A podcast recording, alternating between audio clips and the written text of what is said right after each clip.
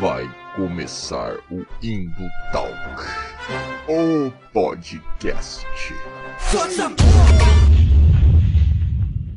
E fala galera da Interwebs, arroba Valdirzira, aqui novamente para mais um episódio desse ilustre, desse queridíssimo, desse famigerado podcast, o meu podcast, o Indo Talk Podcast, né? Uh, esse podcastzinho aqui maroto que eu faço, que eu produzo aqui, né, para Interwebs aí. Se você está acompanhando esse podcast aqui nesse início desse ano de 2022, você sabe que estamos numa luta para valorizar a cultura pop nacional, porque o Brasil tem cultura pop e ela é de qualidade. E nesse episódio aqui, vamos falar sobre o quê? Cinema. Sim, cinema brasileiro. O Brasil tem cinema e cinema de qualidade. Mas muita gente ainda torce o nariz, né? Então vamos falar assim: cinema nacional é bom ou é uma bomba mesmo? Só tem é, putaria e comédia do Leandro Hassum aí, né? O que, que é? Cinema nacional é bom ou é uma bomba? É isso que a gente vai falar hoje. E claro, né? Você sabe assim, bicho, eu, eu, qual que é a minha propriedade para falar desses assuntos assim? Nenhuma, bicho, tá ligado? Você já me conhece, você sabe que se eu falar, eu vou falar abobrinha, né? Mas eu trago convidados nesse podcast, né? E convidados de honra. E hoje eu trago um cara aqui que já é da casa, que já é nosso parceiro aqui do Endo Talk. Ele já esteve aqui falando com a gente sobre streaming e cinema, falando sobre Liga da Justiça do Zack Snyder. Então vamos chamar ele aqui, o nosso grande brother Danilo Custódio. Chega aí, Danilo!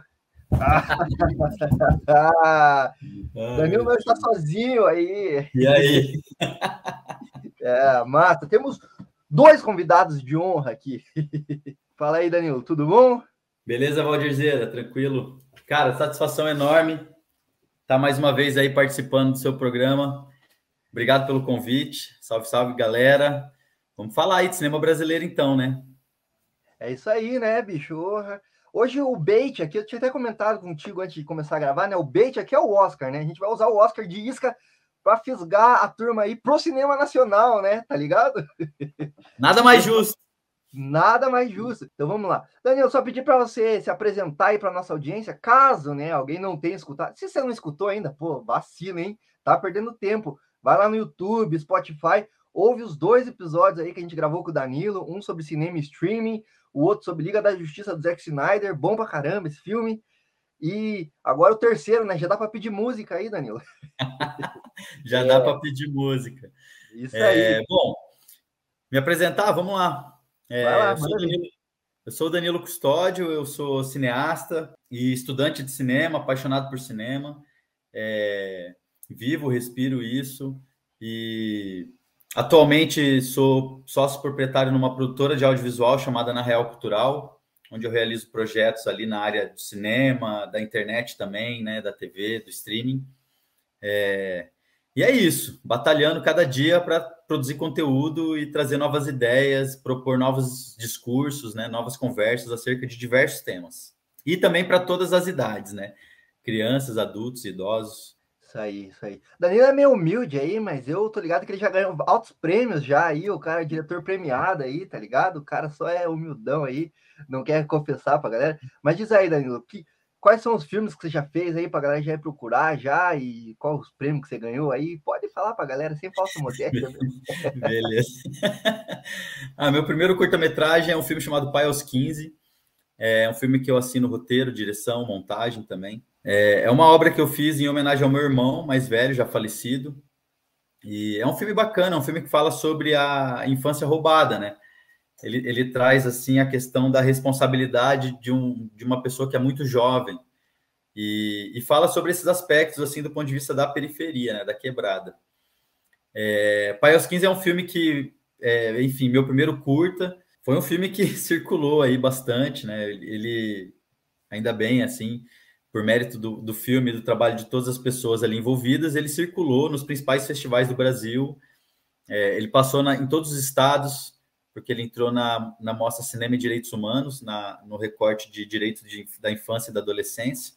E aí ele acabou sendo exibido em todas as capitais do país dentro desse festival. É, ele ganhou vários prêmios. Ele teve a estreia dele foi no Olhar de Cinema aqui em Curitiba. E logo no, no final do ano, assim, ele acabou sendo exibido no Festival Internacional de Cinema Infantil, lá do Rio de Janeiro, onde ele foi premiado E, enfim, a partir daí a gente começou a entrar em vários festivais, ganhamos alguns prêmios, foi muito legal, porque eu pude viajar, pude, enfim, né, é, conhecer outros, outras pessoas que fazem, conhecer a realidade de cada lugar que produz, conhecer também novos olhares, assim, foi muito interessante essa turnê que eu fiz por vários festivais com filme. E a partir daí a gente começou a realizar, eu tenho quatro curtas, é, o meu quinto a gente rodou agora final do ano, ele vai ser lançado ainda esse ano, e todos eles são filmes premiados, tem ficções e documentários, filmes para todas as idades que discutem temas variados, assim. Dá um search no Google lá, tem vários, a gente tem o site da nossa produtora também, a Na Real Cultural. Então, quem quiser conhecer um pouco mais do nosso trabalho, e aí é, não só um pouco mais do meu trabalho, né, mas um pouco mais do nosso trabalho, de todas as pessoas que estão envolvidas ali, tem outros realizadores também. É, na realcultural.com.br, lá vocês vão ter um panorama geral do que, que a gente anda produzindo. Top, top, excelente. Eu, inclusive, depois o Danilo vai me passar, vou deixar todos os links também aí na descrição, né? É, para a galera já também procurar e já começar a se inserir já, né? Já começar a conhecer mais cinema nacional aí. E é isso, você tocou num, num, ponto também, antes de a gente entrar na discussão mesmo, você tocou num ponto aí, nosso trampo, né? Porque o, o cinema, ele é um trampo coletivo, né, Danilo? Ele não, não ninguém faz cinema sozinho, né? E aí, uma, uma das, dos aspectos que a galera não vê, que eu acho assim, é que o cinema gera muito emprego também, tá ligado?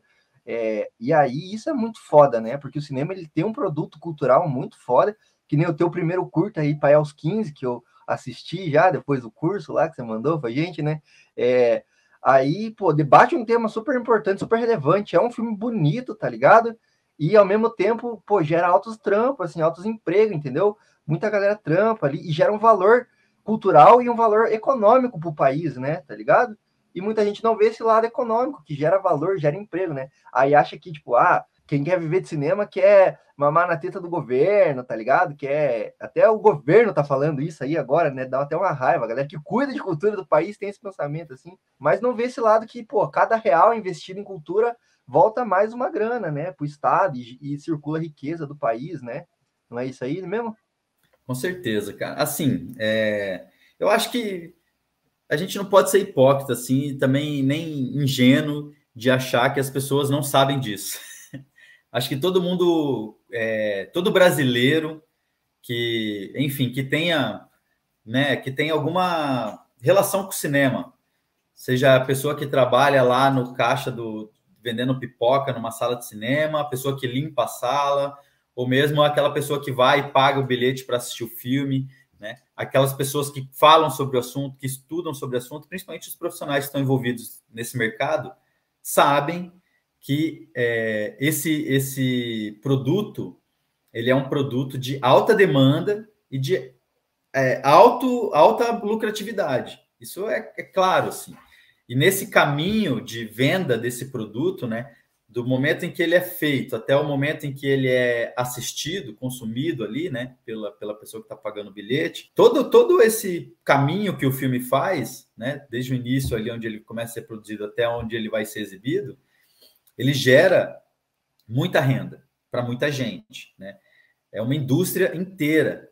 Para você ter uma ideia, a gente está falando aqui de um nicho de mercado industrial tal qual é o automotivo, por exemplo, ou o farmacêutico, entendeu? Ou a indústria da aviação civil, entende? Aí a gente fala da indústria do cinema, então é nesse nível. Então, assim, com certeza, o cinema é uma fonte de renda é, que precisa ser, vamos dizer assim, incentivada para existir, assim como toda a indústria, né?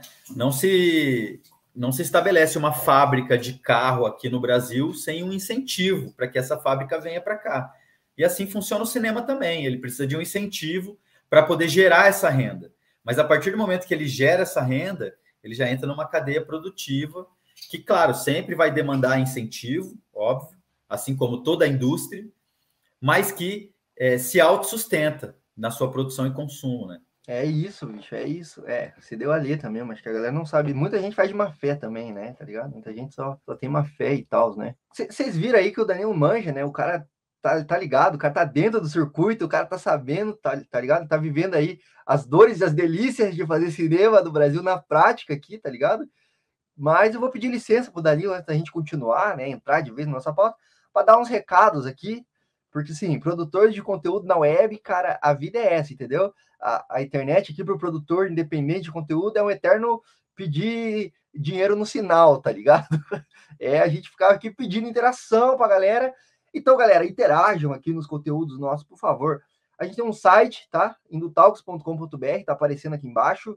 A gente tem Instagram também, Indutalks, é, arroba Indutalks no Instagram. Tô tentando fazer conteúdo todo dia, né? Falaram que o Instagram precisa que você faça conteúdo todo dia, né? Fazendo uns stories lá, fazendo umas coisinhas lá, tá ligado? Brincando, assim, para ver qual é. E também, cara, esse episódio aqui, que você vai ouvir na íntegra, ele vai estar tá no YouTube, mas também vai estar tá no Spotify, Google Podcast, onde você escuta podcast, a gente tá lá com esse, com esse episódio aqui, e todos os outros, os outros que o Danilo participou, e todos os mais de 40 que a gente já fez aí, estamos chegando nos 50 já. E a gente tem um, agora um canal no Telegram, tá ligado? Você gosta de quadrinhos, você gosta de livro e tudo mais, mas não tem tempo para ficar na Amazon lá procurando o melhor preço e tal, não tem problema. Eu tô fazendo isso, tá? garibando a Amazon lá, pegando as promoções e tal, e jogando o nosso link de associado lá nesse canal do Telegram, para você comprar livros baratezas, quadrinhos baratezas. A gente sabe da crítica da Amazon, tá ligado? Eu tenho as críticas da Amazon, mas esse canal aqui, ele não recebe grana de ninguém, tá ligado? Então a gente vai se financiando da maneira que dá, tá ligado? Então lá na Amazon a gente está colocando nosso link de associado, você não paga nada mais, mas uma graninha, uns centavinhos da sua compra vem aqui pra gente, pra gente comprar o grande coisa que a gente quer comprar para esse podcast aqui, que é o microfone decente, tá ligado? para você escutar eu, minha voz no ouvidinho de vocês aí e não lá no fundo da garrafa que nem tá sendo agora. É isso aí. E esse episódio aqui, todos os outros, tem muito vídeo, vídeo pra caramba lá no YouTube nosso. É, então se inscreve no canal, ativa o sininho, curte, compartilha, comenta. Manda esse episódio aqui do YouTube para aquele seu amiguinho que fala assim: "Ah, filme dublado é uma merda, filme nacional é uma merda, só tem comédia". E manda esse episódio pro seu amiguinho lá que que não gosta de filme nacional assim, só quer ver Hollywood, Marvel, Marvel legal ver Marvel, mas vamos ver outra coisa também. Então é isso. Cara, falei muito rápido. Mas é que eu queria tirar esses, esses negócios da frente, assim, sabe? Pra gente ir pro que interessa mesmo, entendeu? E, então vamos lá. Danilo, senta aqui lá vem um textão agora, cara. Vou começar com os meus textão aqui. Manda, manda. Nos últimos anos não tem sido nada fácil, né? Para os brasileiros, né? Acho que vocês estão ligados aí do que, que eu tô falando, né? O que, que aconteceu ali 2018, 2019 para cá, tá ok?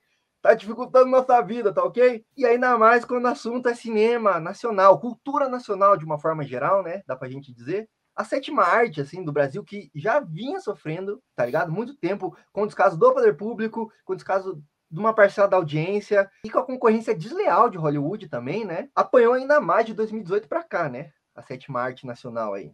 E os golpes vieram de todos os lados, mano, todos os lados. Lá no comecinho desse desgoverno aí já teve o sucateamento da Ancine, tá ligado? O problema lá com a Ancine. Até filme nacional sendo boicotado, tá ligado? A gente viu aí dois exemplos agora, Marighella e o filme do Lázaro Ramos, que eu esqueci o nome agora, mas sofreram boicote oficial, assim, do governo, tá ligado? E aí todos esses movimentos levantam várias questões importantes. O cinema nacional realmente é essa bomba que muita gente pinta, sim ou não, nada a ver. A gente tem esperança ainda para as produções nacionais? É, isso e muito mais é o que a gente vai debater nesse podcast, nesse episódio aqui, né? É tudo isso aqui, muito mais, assim, tá ligado? Isso é só um gostinho para você. E nesse primeiro bloco eu queria fazer algumas perguntas mais gerais, tá, Danilo? É... Daí a gente entra nessa questão mais do Oscar também, tá ligado? Depois. Porque uma das, das viés que eu queria trazer também é o Oscar esnobando o filme é, nacional. Não só nacional, né? Mas a América Latina como um todo, assim, parece que não existe para lá, né? Tá ligado? Mas esse é um tema que a gente vai falar mais para frente, assim. Mas nesse momento, assim, eu dei esse panorama aqui, bem Zé Ruela, assim, bem do que eu sei por cima, assim, do status do cinema nacional, né? Mas você tá por dentro, você sabe mais. Qual que é o status do cinema nacional, assim, hoje, cara? De 2018 para cá, assim. o status dele é tipo, tá na UTI, eu acho. Boa definição, cara. É, cara, assim, ó, é só a gente observar os números, eu acho, né? Existe um, um centro de dados de controle estatístico da Ancine, chamado Observatório do Cinema e do Audiovisual. É, OCA é o nome. E assim, ali, ali nesse, dentro desse portal, é possível acessar todos os números, tá? É, são dados públicos, isso. Então, se você observar lá, você vai ver o seguinte: até 2016, a quantidade de produções brasileiras que estreavam nas salas de cinema no Brasil é, ela, ela vem num crescente, né?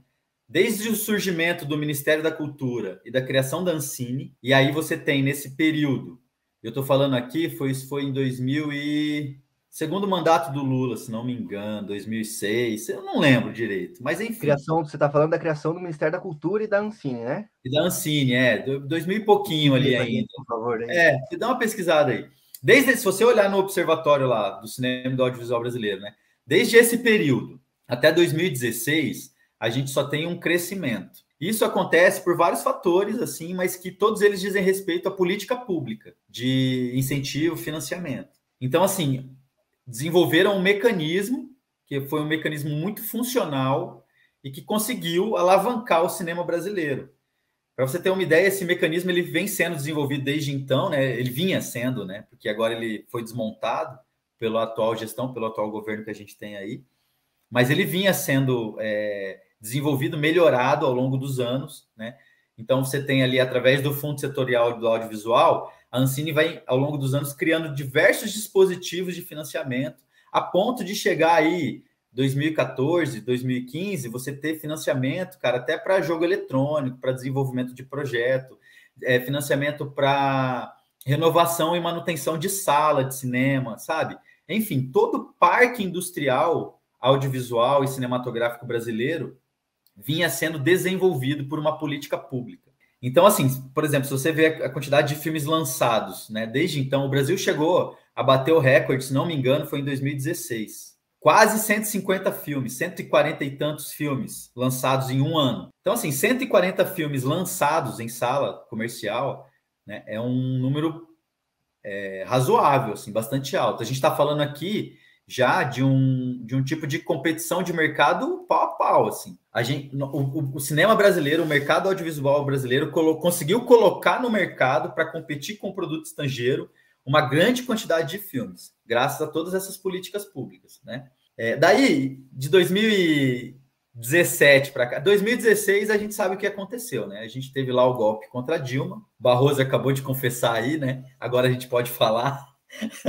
é, enfim, é, a gente teve o golpe que tirou a Dilma do poder, né? Assumiu o Temer. E a partir de então, a política econômica para a cultura brasileira e principalmente para o cinema brasileiro veio mudando e ela veio sendo desmontada até o momento que a gente vive hoje, né?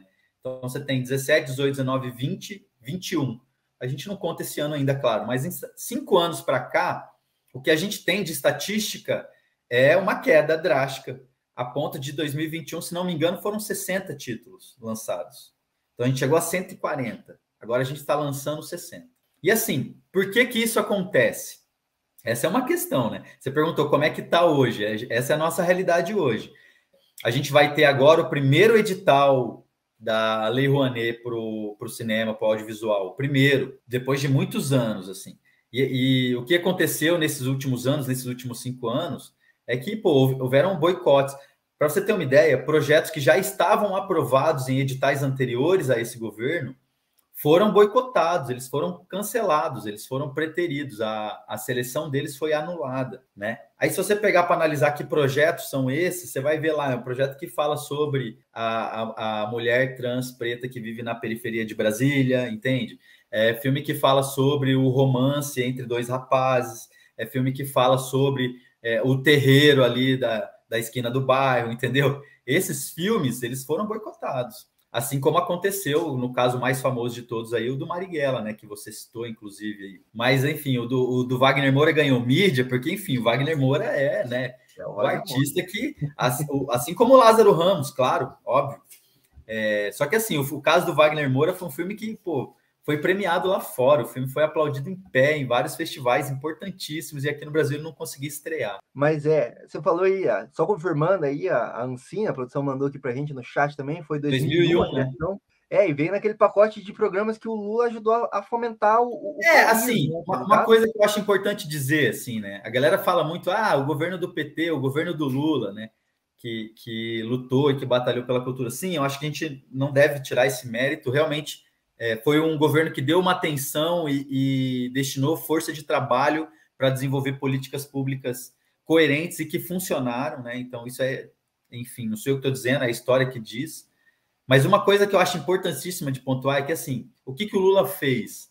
O Lula criou um Ministério da Cultura, e mais do que isso, ele chamou um artista para chefiar esse, esse, esse órgão público, né? Então, assim, a gente não pode esquecer nunca do trabalho que o Gilberto Gil fez. E aqui eu não estou falando só para o cinema, né? Estou falando para a cultura brasileira de um modo geral. Assim.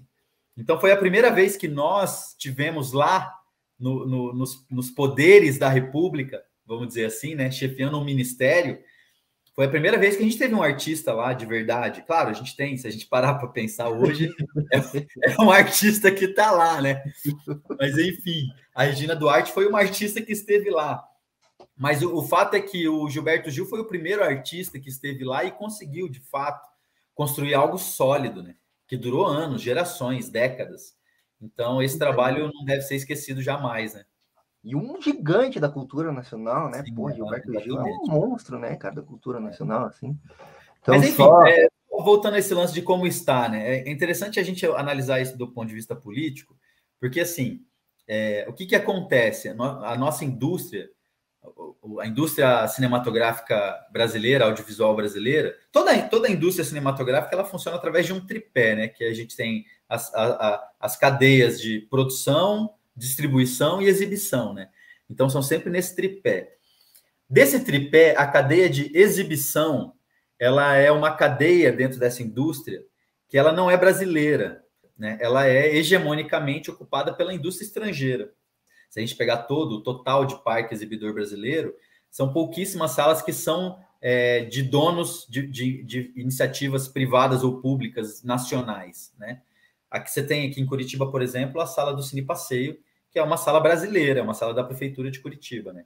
Em determinadas cidades aí do interior do Brasil, de todo o Brasil, você tem ainda pessoas, iniciativas privadas locais que ainda detêm salas de cinema, mas são pouquíssimas. A massiva maioria é de, é de, de, um, de um único país, né? Que é os Estados Unidos, que é quem mais produz cinema no mundo. Então, assim, os Estados Unidos, ele produz tanto porque ele é dono do parque exibidor, não só do Brasil, mas de vários outros países também. Então, é um tipo de produção a nível internacional que vai ser exportada, né? E essa realidade, ela se faz presente dentro da política também. Então, quando você tem um governo que vai desmontando as iniciativas que favorecem a exibição do produto nacional, você tem isso acontecendo em detrimento de uma outra indústria que vem financiar uma campanha e que faz com que a resposta desse novo governo seja essa, de fazer o desmonte para que essa indústria possa continuar sendo hegemônica, entende? Então é nessa balança que a gente está. E no nosso, é, é, aliás, é nessa balança que a gente sempre esteve. E a, e a gente esteve nessa balança com mais presença ainda a partir dos anos 90 para cá até os anos 80 ali, a Embrafilme e tal, a gente ainda tinha um parque exibidor que era puramente nacional, vamos dizer assim. É a partir dos anos 90 que essas empresas, né, Cinemark, é, é, e esse padrão de exibição passa a, se, a ser hegemônico no Brasil. Ele já existia, claro, mas ele passa a ser hegemônico, mais comum e abraçar toda uma parte do mercado a partir do governo Collor, de novo. Mais um momento político que a gente viveu aí, né? Essa balança política é, é, a cultura sempre esteve nela e o cinema, como parte da cultura, está ali, tem o seu pedacinho ali. E nesse exato momento, a nossa, a gente está perdendo feio nessa balança, assim, a gente está sem peso, sem corpo, sem representação, sem nada. Então estamos na UTI. é, falou bem. E a palavra hegemonia é muito boa, assim, né? Porque hegemonia também é um projeto político, tá ligado? Eu sempre falo aqui, tá ligado? Nesse podcast aqui, fica meio repetitivo até, mas o, o Hollywood, ele ela é uma fábrica, além de tudo, de, de ideologia, de política também, tá ligado? Eles têm um projeto político muito grande, assim, tá ligado? E, e faz parte isso, dominar, né, as cadeias de exibição, assim, no, no mundo inteiro, né? Porque aí, mano, tá ligado? Você, teu filme já vai vender mesmo, entendeu? E aí, a gente tava falando do filme do Lázaro Ramos, né? A produção confirmou aqui, é medida provisória, é isso mesmo. Medida provisória, o nome do filme do Lázaro Ramos. E para quem não sabe, dá um contextinho aí, tá? O Boa. filme do do Wagner Moura, né? Que é o do Marighella. Não vi ainda, inclusive, tem que ver, pegar na Globoplay aí para ver. É, mas ele conta a história do Marighella, né? Que foi um militante aí até da, da luta armada aqui contra o regime militar no Brasil, né? É, contra a ditadura aqui no Brasil.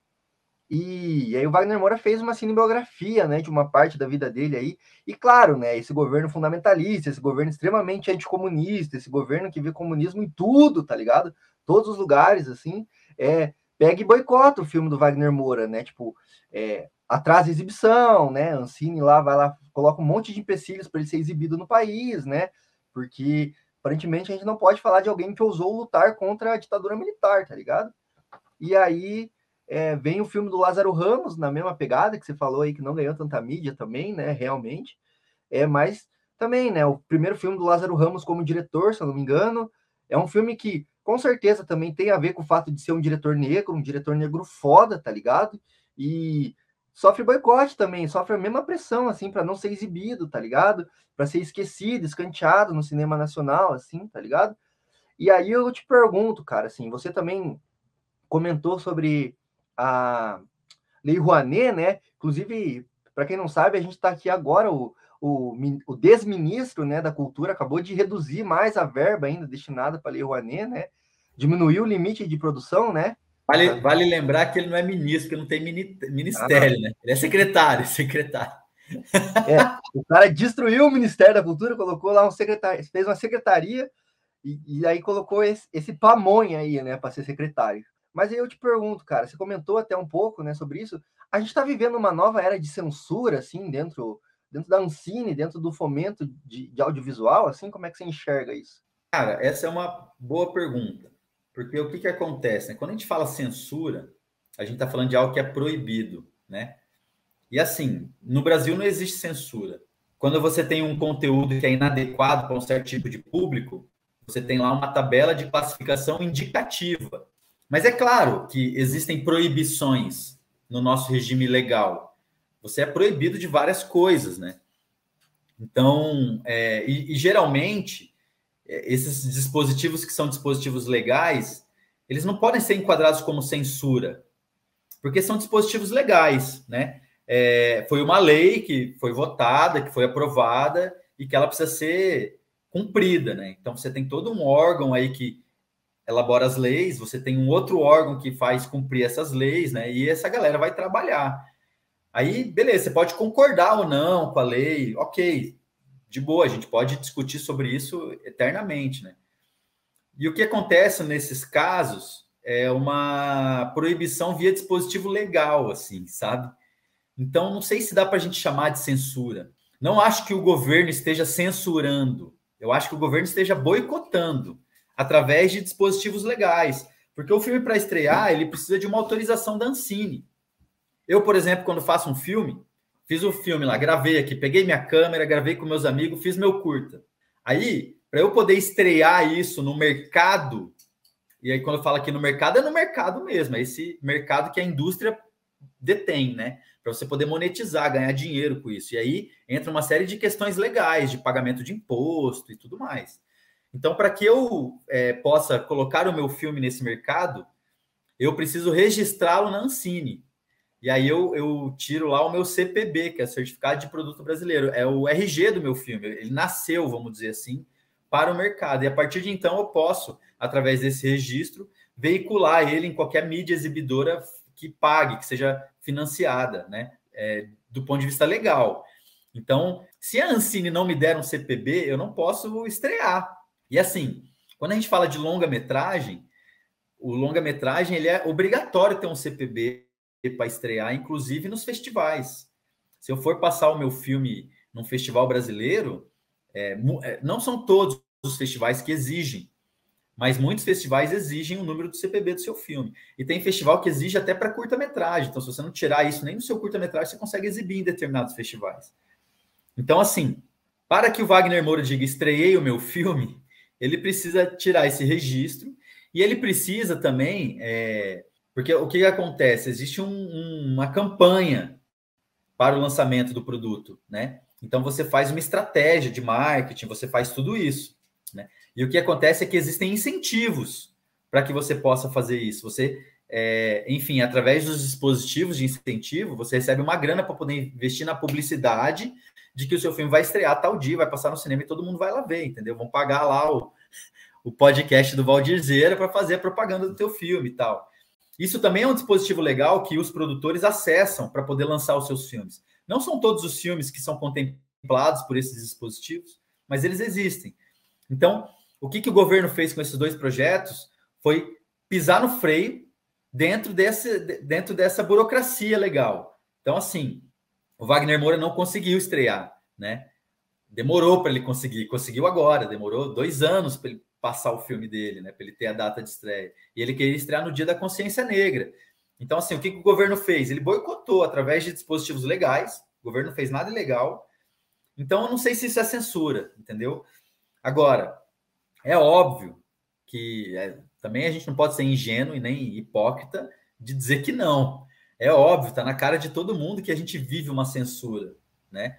Como eu disse aí agora, houveram projetos aprovados que traziam temáticas da qual o governo quer evitar por questões puramente ideológicas. Você falou, eles veem comunismo em tudo, então um beijo homossexual é comunismo.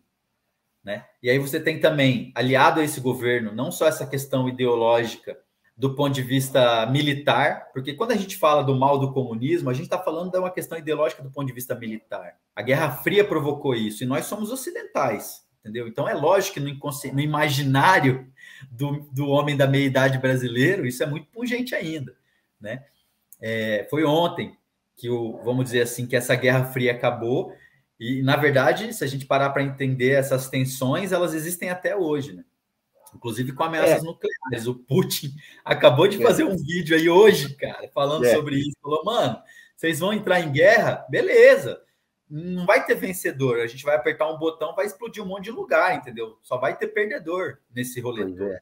E mudou, da Guerra Fria mudou só o país, né? Tipo, deixou de ser a União é. Soviética virou a China, tá ligado? Então, mas enfim, né? Existe esse ponto de vista ideológico militar nesse governo, que é muito presente, muito pungente, né? E isso faz com que projetos como esse sejam boicotados. A galera olha e fala: não, não vamos botar dinheiro público nisso, é errado.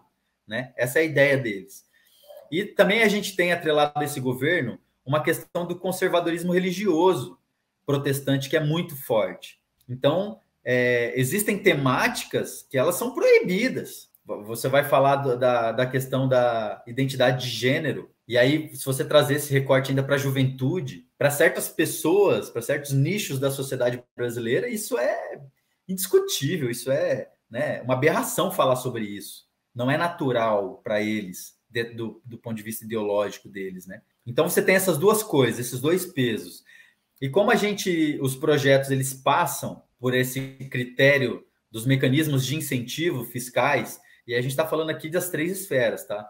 municipal, estadual e federal. Mas, claro, a, a, esfera federal é a que mais financia, é a que mais tem volume. Quando a gente fala de longa-metragem, cara, são pouquíssimos estados que financiam longas-metragens. Aqui o Paraná mesmo deveria financiar pelo menos um por ano, não consegue, né? Por questões políticas.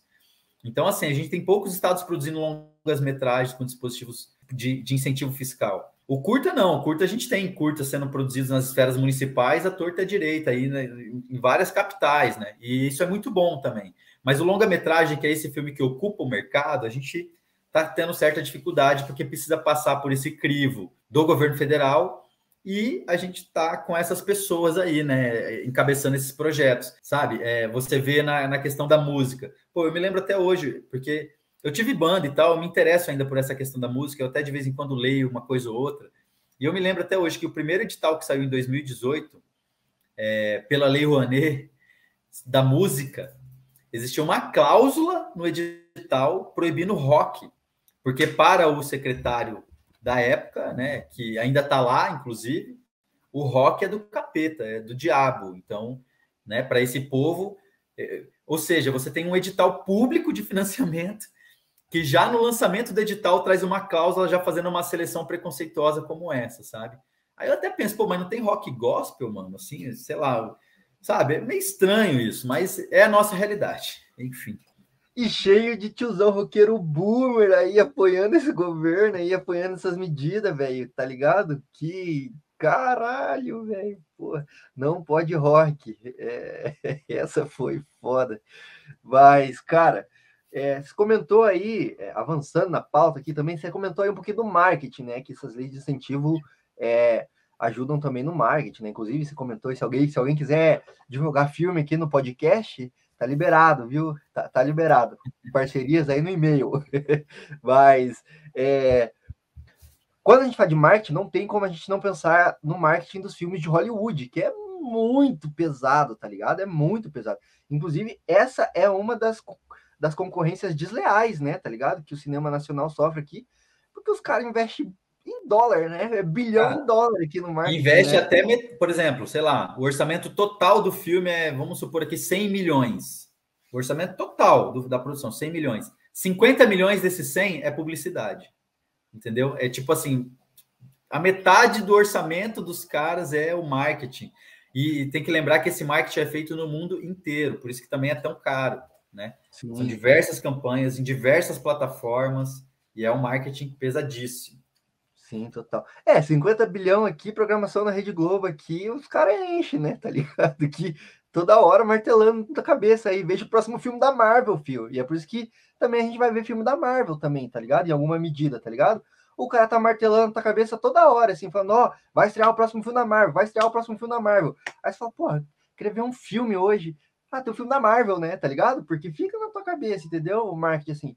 E aí, essa é uma das concorrências também que o cinema nacional não consegue, tá ligado? Acompanhar. Daí, qual que é a minha pergunta, assim? Fazer uma pergunta bem polêmica aqui, bem clickbait, entendeu? Para fazer um recorte, colocar no YouTube, assim, e fazer uma thumb clickbait, assim. Mas, é, o, o, Hollywood tá, tá matando o cinema nacional nesse sentido de concorrência desleal, assim? Não acho, não acho.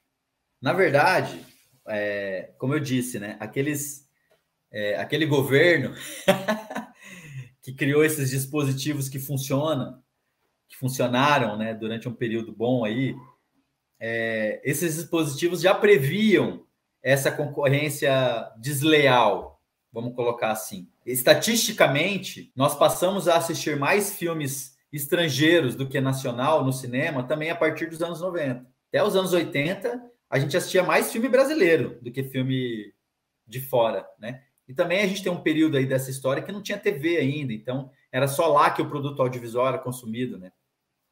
E, e a gente tem que pensar também que esse lance de Hollywood se, é, abocanhar o mercado internacional de exibição, né? Ele, ele faz parte de uma estratégia de um período da virada da economia mundial que foi ali a revolução industrial, né? Que você começa a ter produtos que são produzidos em escala industrial para que sejam vendidos para o mundo todo, né? Exportados. A gente nunca pode esquecer isso. Então, a meta dessa galera do, de Hollywood, dos Estados Unidos, né, dos produtores americanos, sempre foi essa. O que acontece é que aqui no Brasil, a nossa revolução industrial, ela só aconteceu meio século depois, né? Foi na década de 50 que a gente teve a nossa revolução industrial. Então, se você parar para pensar, até os anos 50, quase que não existia energia elétrica no Brasil ainda, entendeu? Eram poucas cidades que tinham. E o cinema depende disso para funcionar. Então, como é que você vai ter uma sala de cinema no interior se você não tem nem energia elétrica chegando lá? Então, existe toda essa realidade. Por conta disso, o, o Hollywood nunca se interessou pelo, pelo nosso mercado, né? Ele passou a se interessar a partir dos anos 70, 80, que a gente fez bilheteria, muita bilheteria com vários filmes nacionais, né? E aí, a partir dos anos 90, eles vieram e se estabeleceram aqui. Mas, assim, é, isso sempre foi um problema é uma realidade constante essa concorrência. É uma concorrência é, desleal? Não sei também se é. Eu não acho que ele esteja, que essa concorrência esteja matando o cinema nacional. Eu também não acho que ela seja desleal. Ela já foi desleal, porque o que aconteceu lá nos anos 90 é que o mercado de Hollywood estabeleceu aqui no Brasil um padrão de exibição, de som, imagem, que o Brasil tinha muita dificuldade de alcançar. Conseguia até, mas tinha muita dificuldade de alcançar, porque a gente não tinha ainda profissionais qualificados, a gente não tinha tecnologia. Então, assim, dos anos 90 para cá, isso se estabeleceu e a gente teve que correr atrás. E a partir dos mecanismos de fomento, a partir da, da criação da Ancine, do Fundo Setorial do Audiovisual, isso começou a ser desenvolvido, isso começou a ser investido. Foi investido muito dinheiro na formação, cara. Eu fiz um curso na Cinemateca aqui que recebeu dinheiro do governo federal para acontecer, entendeu? O governo federal tinha um programa chamado Rede Olhar Brasil, que acontecia no Brasil inteiro, em todas as capitais, de oficina de cinema, de audiovisual, botar a molecada que está aprendendo. Eu, eu, participei disso. É, o, o, governo ele financiou assim o desenvolvimento mesmo é, do parque de produção brasileiro. Ele sabe, ele, ele ajudou a indústria audiovisual a se estabelecer e alcançar esse padrão de uma forma mais rápida. Tanto é que, dez anos depois, a gente tem um período dos anos 90 aí sombrio, onde essa indústria internacional, essa concorrência chegou de maneira desleal e roubou o nosso mercado. Aí o cinema entrou num, sabe, tipo, sei lá, teve ano que a gente conseguiu lançar três filmes. Três, tava falando aqui que a gente lançou 60 agora e tá ruim, né? Imagina, três filmes. A gente saiu desse período para chegar nessa questão do financiamento via fundo setorial e 10 anos de financiamento fez com que o Brasil entrasse dentro do, do, do, vamos colocar assim, do circuito internacional de cinema. Os filmes brasileiros passaram a, a não só serem exibidos, mas a vencer prêmios em muitos festivais importantíssimos. A gente está falando aqui de Berlim, de Cannes, de Veneza, sabe? É, to, todas essas produções elas são frutas desse desenvolvimento da indústria. E a gente não pode esquecer que esse mecanismo do fundo setorial audiovisual também usa o dinheiro que o filme de Hollywood gera. Então, sei lá, se você paga para ver o Vingadores no Cinemark, você paga caro para caralho no ingresso, certo? Eu também concordo que é caro. Mas uma parte desse valor é um imposto que cai num fundo que vai financiar o filme brasileiro também. Então, existe essa contrapartida, porque esse mecanismo desenvolveu isso. Então, assim, também é bom para a indústria audiovisual brasileira no que diz respeito ao financiamento, e aí principalmente ao financiamento do desenvolvimento da tecnologia e ao financiamento da educação do audiovisual. E a gente está falando aqui não só da profissionalização do nosso é, indivíduo que está ali querendo trabalhar com isso, do desenvolvimento profissional desse indivíduo, mas também na formação de público, né? em, em questão de da gente poder financiar cineclubes, poder ter festivais, financiar vários festivais. Então, a formação de público também é muito importante, porque, como eu disse, né, a pessoa acha ruim porque ela está acostumada a ver um certo padrão, daí quando vê algo diferente, acha ruim. Geralmente é isso. Mas, assim, quando a gente tem muitos festivais acontecendo, a gente tem é, esse público assistindo muitas coisas diferentes, né? Não só o que esse parque exibidor hollywoodiano oferece. Então, tem isso também a, a, circulação do produto internacional aqui no Brasil, ela também era boa há um certo tempo atrás. Agora o que acontece é que não existe mais isso e o preço do ingresso continua caro. Então, o lucro das empresas aumentou, tá ligado? Tanto da empresa que exibe, que é o caso do Cinemark, da UCI, quanto para a empresa que distribui, que é o caso da Disney, da, da Sony, da Paramount, né? É, enfim, da Downtown, falar de uma aqui brasileira, é, quanto também para quem produz, que daí já o, lucro é bem menor, mas também aumentou o lucro para quem produz. Então, as produtoras norte-americanas também estão ganhando muito mais dinheiro, porque agora esse imposto não está indo mais para esse fundo, está indo direto para eles. É, pois é. É, eu não tinha pensado por esse lado aí. Então, bicho, é, eu, eu conversei aqui ó, há um tempo atrás aí com a Melina, que é uma desenvolvedora de jogos, né? Você até comentou aí de, é, de editais para jogos, né? A gente estava comentando justamente sobre essa indústria nacional, né? E eu enxergo que é tipo, a gente não tem uma industrialização nesse nível assim, tá ligado? E isso que é, que é o papel do Estado nesse momento histórico nosso, entendeu? Que a gente está vivendo para a cultura. É justamente essa parte de fomento para a gente industrializar, a gente chegar lá, entendeu? Tipo, ter uma indústria forte de, de cinema, tá ligado? De, de, de cultura, de audiovisual, de jogos, enfim, né? Porque eu, enquanto espectador, beleza, eu gosto de ver um filme da Marvel, tá ligado? Não vou mentir também, tá ligado? Eu gosto de ver, um, principalmente DC, que eu sou mais DC nauta, tá ligado? Mas eu também, tipo, não quero ver só isso, entendeu? A partir do momento que vira só isso, vira muito pasteurizado o bagulho, entendeu? E aí, pô, qual que é a graça de você ver sempre o mesmo tipo de filme, entendeu? Você vê a mesma linguagem sempre, tá ligado? E eu nem sou erudito, nem sou cult, nem sou nada, entendeu? Eu só gosto de ver filme diferente, tá ligado? E eu queria entrar numa outra seara que tem a ver já com o Oscar, já mesmo, tá ligado? Porque aí a gente falou de indústria, né? É o bagulho que tá acontecendo ali na Coreia do Sul, né? Soft powers à parte, assim, né? Tal, críticas à parte, assim, mas a Coreia do Sul tá se, se industrializando nesse sentido cultural, né? Com o K-pop aí, com os, com os dorama deles lá, estão exportando os bagulho deles também, tá ligado? Tá tendo investimento público para incentivar. O Japão faz isso muito com os animes deles lá, né? Tá ligado? E aí, se não seria isso uma parada para a gente fazer aqui também, né? E aí, já aproveitando meu gancho aqui, eu já queria falar do Oscar, então, tá ligado? Abrir um outro bloco aqui para falar especificamente da situação brasileira no Oscar, tá ligado? Porque a crítica a Hollywood e tal, mas o Oscar ainda é, é um dos maiores prêmios, tá ligado? Da cultura, assim, mundial, especificamente do cinema e tal. A minha primeira pergunta é: o Brasil tem várias indicações pro Oscar, né? Tipo, na, se a gente for ver na história, né? Recentemente também, né? Tô vendo aqui a lista que a gente fez pro, pro Oscar do, é, do ano passado, todas as indicações do, de produções brasileiras. Tem Democracia em Vertigem, tem O Menino e o Mundo e tal, que concorreram ao Oscar aí. Mas você acha que rola esse, esse. Não é necessariamente um boicote, mas essa esnobada, assim, com produções brasileiras e latino-americanas também, até um certo aspecto, assim? Não sei, acho que não é um boicote. Tipo, boicote é o que o governo brasileiro faz com o cinema brasileiro. Isso é um boicote mesmo. Acho que Hollywood, ela não tá nem aí pro cinema brasileiro, na verdade, entende? Tipo, o governo brasileiro já olha o cinema como um problema, entende? Daí boicota. Hollywood não vê o cinema brasileiro como um problema, entende? Eu acho que não tem a ver muito com isso, assim. Acho que eles estão cagando e andando pra gente, velho. Literalmente. É, mas o que eu digo assim, é, é deles esnobarem, assim, porque, tipo, então, a gente tem altas indicações, tá ligado? O que acontece, cara? A gente tem que primeiro entender o que, que é Hollywood, o que, que é a indústria cinematográfica americana, e principalmente o que, que é a academia de artes e ciências cinematográficas, que é o que premia, que faz a premiação e entrega o prêmio do Oscar, né? Enfim, premiações a gente tem várias ao redor do mundo. E claro, no cinema a gente tem o Oscar aqui, todo mundo é, acha que é a maior coisa e tal, né? A coisa mais importante.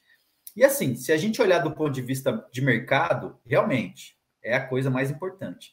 Se você tem ali um cartaz do seu filme que tem três estatuetas do Oscar, é tipo assim, é tipo você coloca o seu produto na prateleira dos produtos top, entendeu? Para high society, para ser consumido, para ser vendido por um ingresso caro, entendeu? E para ser consumido, para ser comentado do ponto de vista de mercado, isso vale muito, é um selo importantíssimo que agrega muito valor ao produto.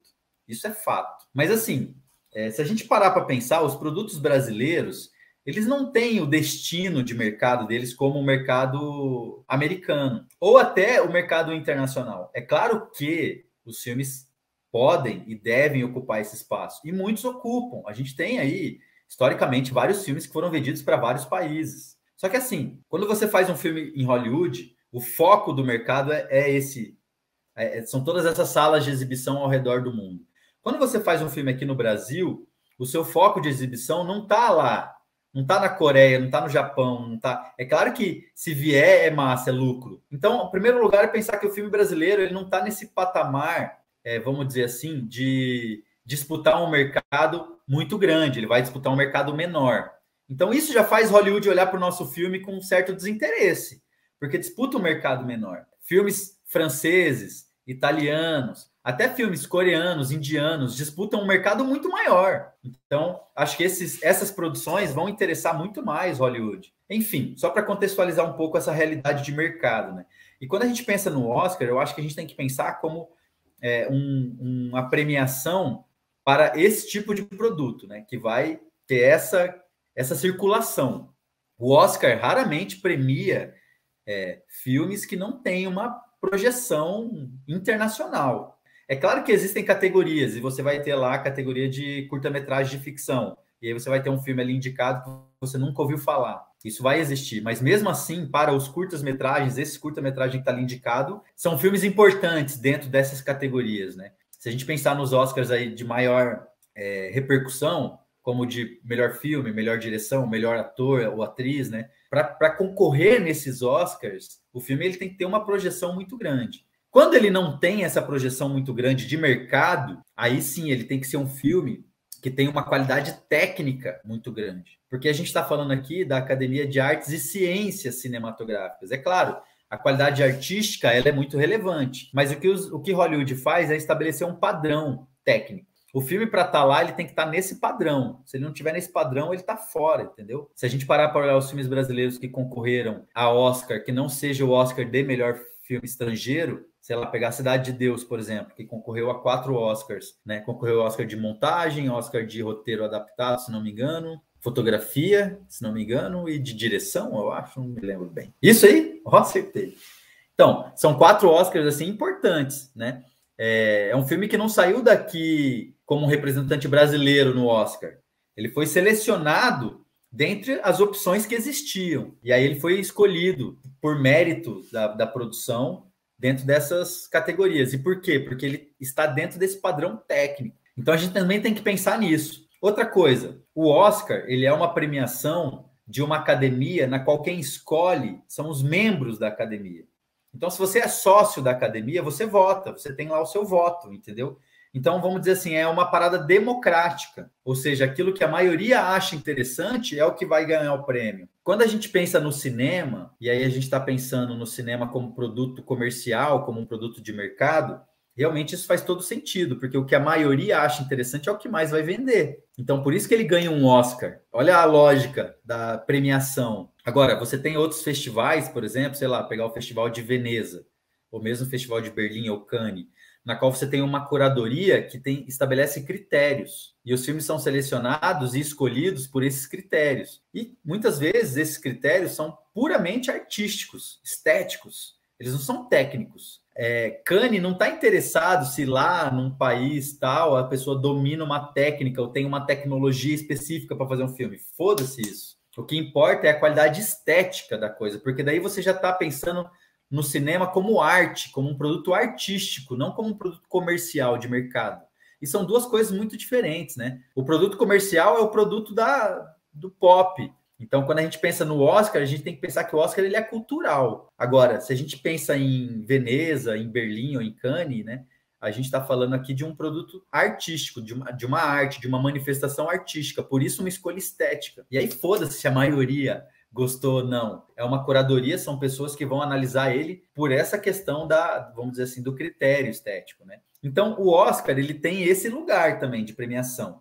E aí, quando a gente fala de democracia, é que nem política, meu. A gente elege presidente, tudo através de voto. A academia escolhe o, vencedor do Oscar por voto, entendeu? Você põe seu voto lá na urna. E o que, que acontece quando o sistema é assim? Acontecem os lobbies. Vai lá o cara que está lançando o filme da Sony, sei lá, o Homem-Aranha, então, os caras se juntam falam assim: ô, oh, mano, vamos dar uma festa lá na nossa cobertura da mansão lá em Hollywood, vamos chamar uma galera, botar comida massa, botar um cara para tocar e vamos pedir voto pro nosso filme, entendeu? Pro nosso Homem-Aranha, vamos exibir, vamos chamar os artistas, vamos tirar foto, vamos pagar revista para falar, entendeu? Então, esse lobby, ele é fortíssimo no Oscar, e não se ganha Oscar sem lobby. Então, você tem que ter o marqueteiro da campanha do filme ao Oscar. Se você não tiver um bom marqueteiro, é igual na política, você não se elege, cara. Total. E aí você vai, você vai buscar também os votos por nicho, igual aqui na política a gente não fala assim: "Ah, vamos conversar com a galera dos enfermeiros. Ah, vamos conversar com a galera dos bancos. Ah, vamos conversar com a galera das fábricas, né? Então você tem esses nichos. Lá em Hollywood é a mesma coisa. Você fala assim: "Ah, vamos conversar com a galera do roteiro. Ah, vamos conversar com a galera da, da fotografia, da câmera. Então tem tudo isso, tudo isso você coloca dinheiro, muito dinheiro. E assim, o filme brasileiro mal tem dinheiro para se investir em propaganda, você vai conseguir fazer um lobby lá nos Estados Unidos em dólar. O filme, é. do, o filme do Fernando Meirelles fez isso, cara. O Cidade, o Cidade de Deus. Se ele não tivesse feito isso, ele não teria entrado. E ele só fez isso porque ele recebeu uma grana em dólar para financiar o filme. Ele recebeu o financiamento. E assim, a gente tem que pensar que não é só isso que faz o filme entrar. Isso é o necessário para entrar. Agora, para o filme ser escolhido e ser exibido e ser selecionado, ele tem que ser bom, ele tem que, né? O Cidade de Deus dá uma aula de montagem, pelo amor de Deus. Então, assim, tem que pensar nisso. Eu, eu não acho que o Oscar boicota o cinema nacional, porque ele não está nem aí para o cinema nacional. Ele já é dono do nosso mercado. Ele sabe que aqui a concorrência nossa é muito difícil, porque eles são donos das salas de cinema. Meu, para você ter uma ideia, se a gente não fizer, se o governo brasileiro não fizer uma lei obrigando o Cinemark a exibir filme brasileiro, eles não exibem. Você pode chegar lá com Cidade de Deus, o filme do Wagner Moura, o filme do Lázaro Ramos, filme que é premiado em Cannes, em Berlim, na, em Veneza, o filme do Ali Muritiba, entendeu? Que, que é o, o deserto particular nosso aqui. Você pode chegar com um puta filme lá que os caras não vão exibir, entendeu? Porque já é uma venda casada, os caras já têm uma janela de tanto tempo de sala, de tantas salas para o próximo lançamento de Hollywood. E mesmo com essa lei aí, o cara pega o cinema nacional e joga nos horários, tipo, três é, da ou tarde, então, entendeu? É, exatamente. Joga nos piores horários quando tem, porque daí cumpre a cota de tela, ou então faz aquele dia do cinema brasileiro. Aí fica um dia inteiro passando filme brasileiro e pronto, cumpriu a cota do ano inteiro, por exemplo, entendeu? Também tem isso. Então, assim, mas pelo menos a gente tem esses espaços, entendeu? Não dá para reclamar, mas assim, isso é muito pouco, muito pouco, irrisório. Se não me engano, é, a, a cota de tela ela permanece a mesma aí nos últimos anos. Eu não tenho certeza se ela variou, aumentou e diminuiu, não tenho essa informação. Mas uma coisa que é fato é o seguinte: foi um dispositivo que foi inventado lá atrás para dar uma, um espaço. E assim, conforme os anos foram passando, nesses 10 primeiros anos aí do fundo setorial, a gente teve também uma ocupação de salas. Então, o cinema brasileiro começou a ocupar mais salas. Se a gente pegar estatisticamente, o ano passado, 2020, o filme que fez mais bilheteria, se não me engano, foi o Minha Mãe é uma Peça 3. Mesmo tendo um pedaço lá atrás, que foi o do lançamento, que é onde mais se fatura, a primeira semana, em 2020, esse filme ainda é o filme que fez a maior bilheteria de 2021. Então, é um filme nacional. Isso também está lá no Observatório de Cinema, se você der uma olhada lá. É, então, assim, o filme nacional, ele, ele conseguiu furar essa bolha da, da cota de tela. Ele conseguiu ocupar espaço, mas agora ele vem sendo minado, igual aconteceu agora, né? Boicotado, que não pôde estrear o filme do Wagner Moura, por exemplo. É, mas foi muito trampo para ele furar essa bolha, né? E, e o dispositivo legal foi, foi uma ferramenta importante para. Cara, mais de uma década, por aí. Você pode colocar aí 15 anos, assim, de que você consegue ter uma produção cinematográfica circulante mesmo, sabe? Ó, oh, vamos ver o filme brasileiro tá estreando aí, que a galera sabe qual que é o filme, sabe? Isso também é muito interessante de se analisar, assim.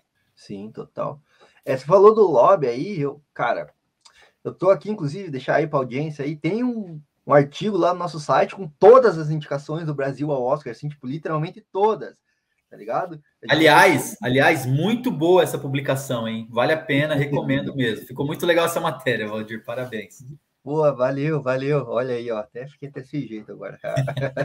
o elogio desse bicho. Pô, deu um trabalhão para fazer, foi um trabalho jornalístico de Muito bem pesquisado. Parabéns. Porra, valeu. E assim, tem tudo lá. E o que mais me dói o coração, bicho, sem mancada nenhuma, é nossa Fernandinha Montenegro ter perdido ali de melhor atriz por causa desse maldito lobby, cara. E o... Não, assim, ó, esse é o exemplo mais claro que a gente tem.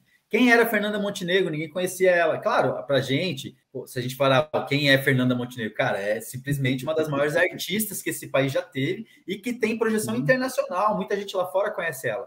Ainda assim, perto da grandeza do Oscar, isso não é nada. Todo mundo questionou, claro, a, a, ela era a favorita. E assim, existiam outras favoritas, mas a que foi escolhida não era a melhor. E, e, e enfim, também não estou aqui desmerecendo.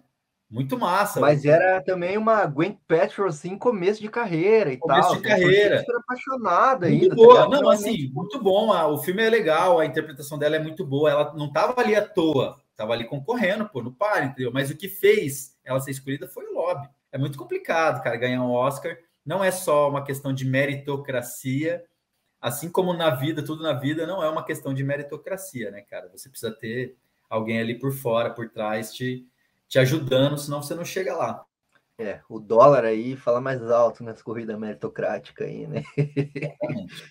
Mas assim, é, e também Central do Brasil é um filme muito foda, assim, eu também também perdeu por causa do lobby na minha cabeça, assim, entendeu? O Miramax ali fez o lobbyzinho aí pra Vida é Bela e tal, que também é um puta de um filme, também é, é foda pra caralho, A Vida é Bela, mas Central do Brasil que, sendo bairrista agora, tô sendo bairrista, é nossa, é Brasil. Eu é, também acho mais massa. Eu também acho mais massa, mas eu, uma coisa que eu entendo também é que assim, é, o A Vida é Bela, ela tem uma temática que interessa muito mais, entendeu? Ele é muito mais. Pô, você tá falando de Segunda Guerra Mundial, você tá falando do Holocausto, mano. Saca? Um filme italiano falando do Holocausto. É, você gera um valor agregado no produto muito maior. Então, o Oscar vai olhar para esse filme com muito mais interesse do que olha para o Central do Brasil, entendeu? Por uma questão mercadológica mesmo. Total. E, e também já deixar a indicação aí da Vida é Bela, mesmo que tenha ganhado aí no lobby, mas hoje em dia tá, hoje em dia mais, né, meu? Participar até mais do que na é. época é. que foi lançado, tá mais relevante ainda. É, filme atual, filme atual. E aí você mencionou o filme do, do nossa aqui, aqui é bairrista total agora, Curitiba, Paraná, Brasil, né? Vocês estão aí deserto particular. Eu fui com a minha senhora aí, Emanuele, e a gente foi junto ali no, no Cine Passeio aqui em Curitiba. Inclusive, deixar uma dica para a prefeitura Vamos descentralizar o Cine Passeio, vamos trazer outros Cine Passeios aí pelo bairro. Eu sei que é foda, eu sei que é caro, que move uma grana, não é fácil, mas fica a dica aí, hein, viu? É, vamos descentralizar o Cine Passeio, vamos tentar trazer mais aqui para a perifa e tal, para a gente ver também. A gente também gosta de filme, pô. Mas a gente foi ali no Cine Passeio, assistimos Deserto Particular, e é foda, bicho, e é foda. E a minha pergunta é assim: quem disse que Curitiba não tem cinema, bicho, tá ligado? Qual, qual que é o rolê do cinema curitibano aí, Danilo? Você que vê na prática todo dia, mano. É engraçada essa história, porque assim, eu tô aqui há 12 anos. Há 12 anos eu estou, eu, eu estou em Curitiba. Já me sinto hoje um curitibano. É, sou casado com uma curitibana. Hoje eu olho para esse lugar aqui como se fosse, eu, eu, vamos dizer assim, eu consegui encontrar uma identidade, uma identificação com esse, com esse lugar, com essa cidade. E os meus filmes, eles são filmes curitibanos. São filmes que falam de Curitiba, essencialmente de Curitiba, com rostos curitibanos. Assim. Eu faço questão de que seja assim.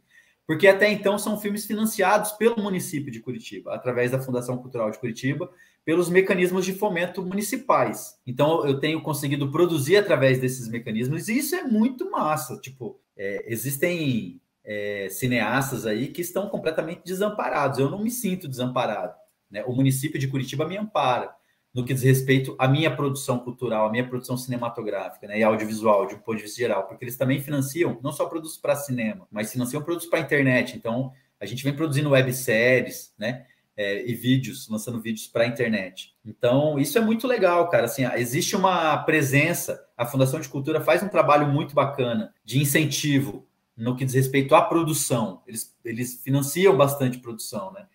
E se a gente parar para analisar a indústria, a gente vai perceber que ela precisa de investimento.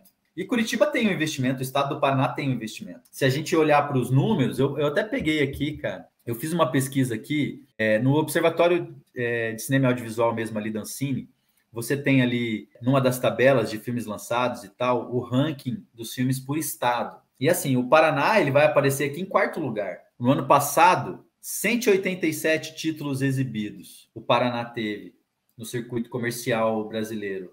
Ou melhor, no circuito comercial brasileiro, no circuito comercial estadual. Fica atrás só dos, dos, três maiores, que é São Paulo, Rio de Janeiro e Minas Gerais, que são os três maiores PIBs do Brasil. Então você tem o Paraná ali em quarto lugar na quantidade de filmes exibidos, de público, de renda, entende? Do dinheiro que isso gerou de bilhete, de ingresso, de pessoas indo no cinema. E aí, quando você vai para o ranking por municípios, Curitiba vai aparecer só em sétimo lugar.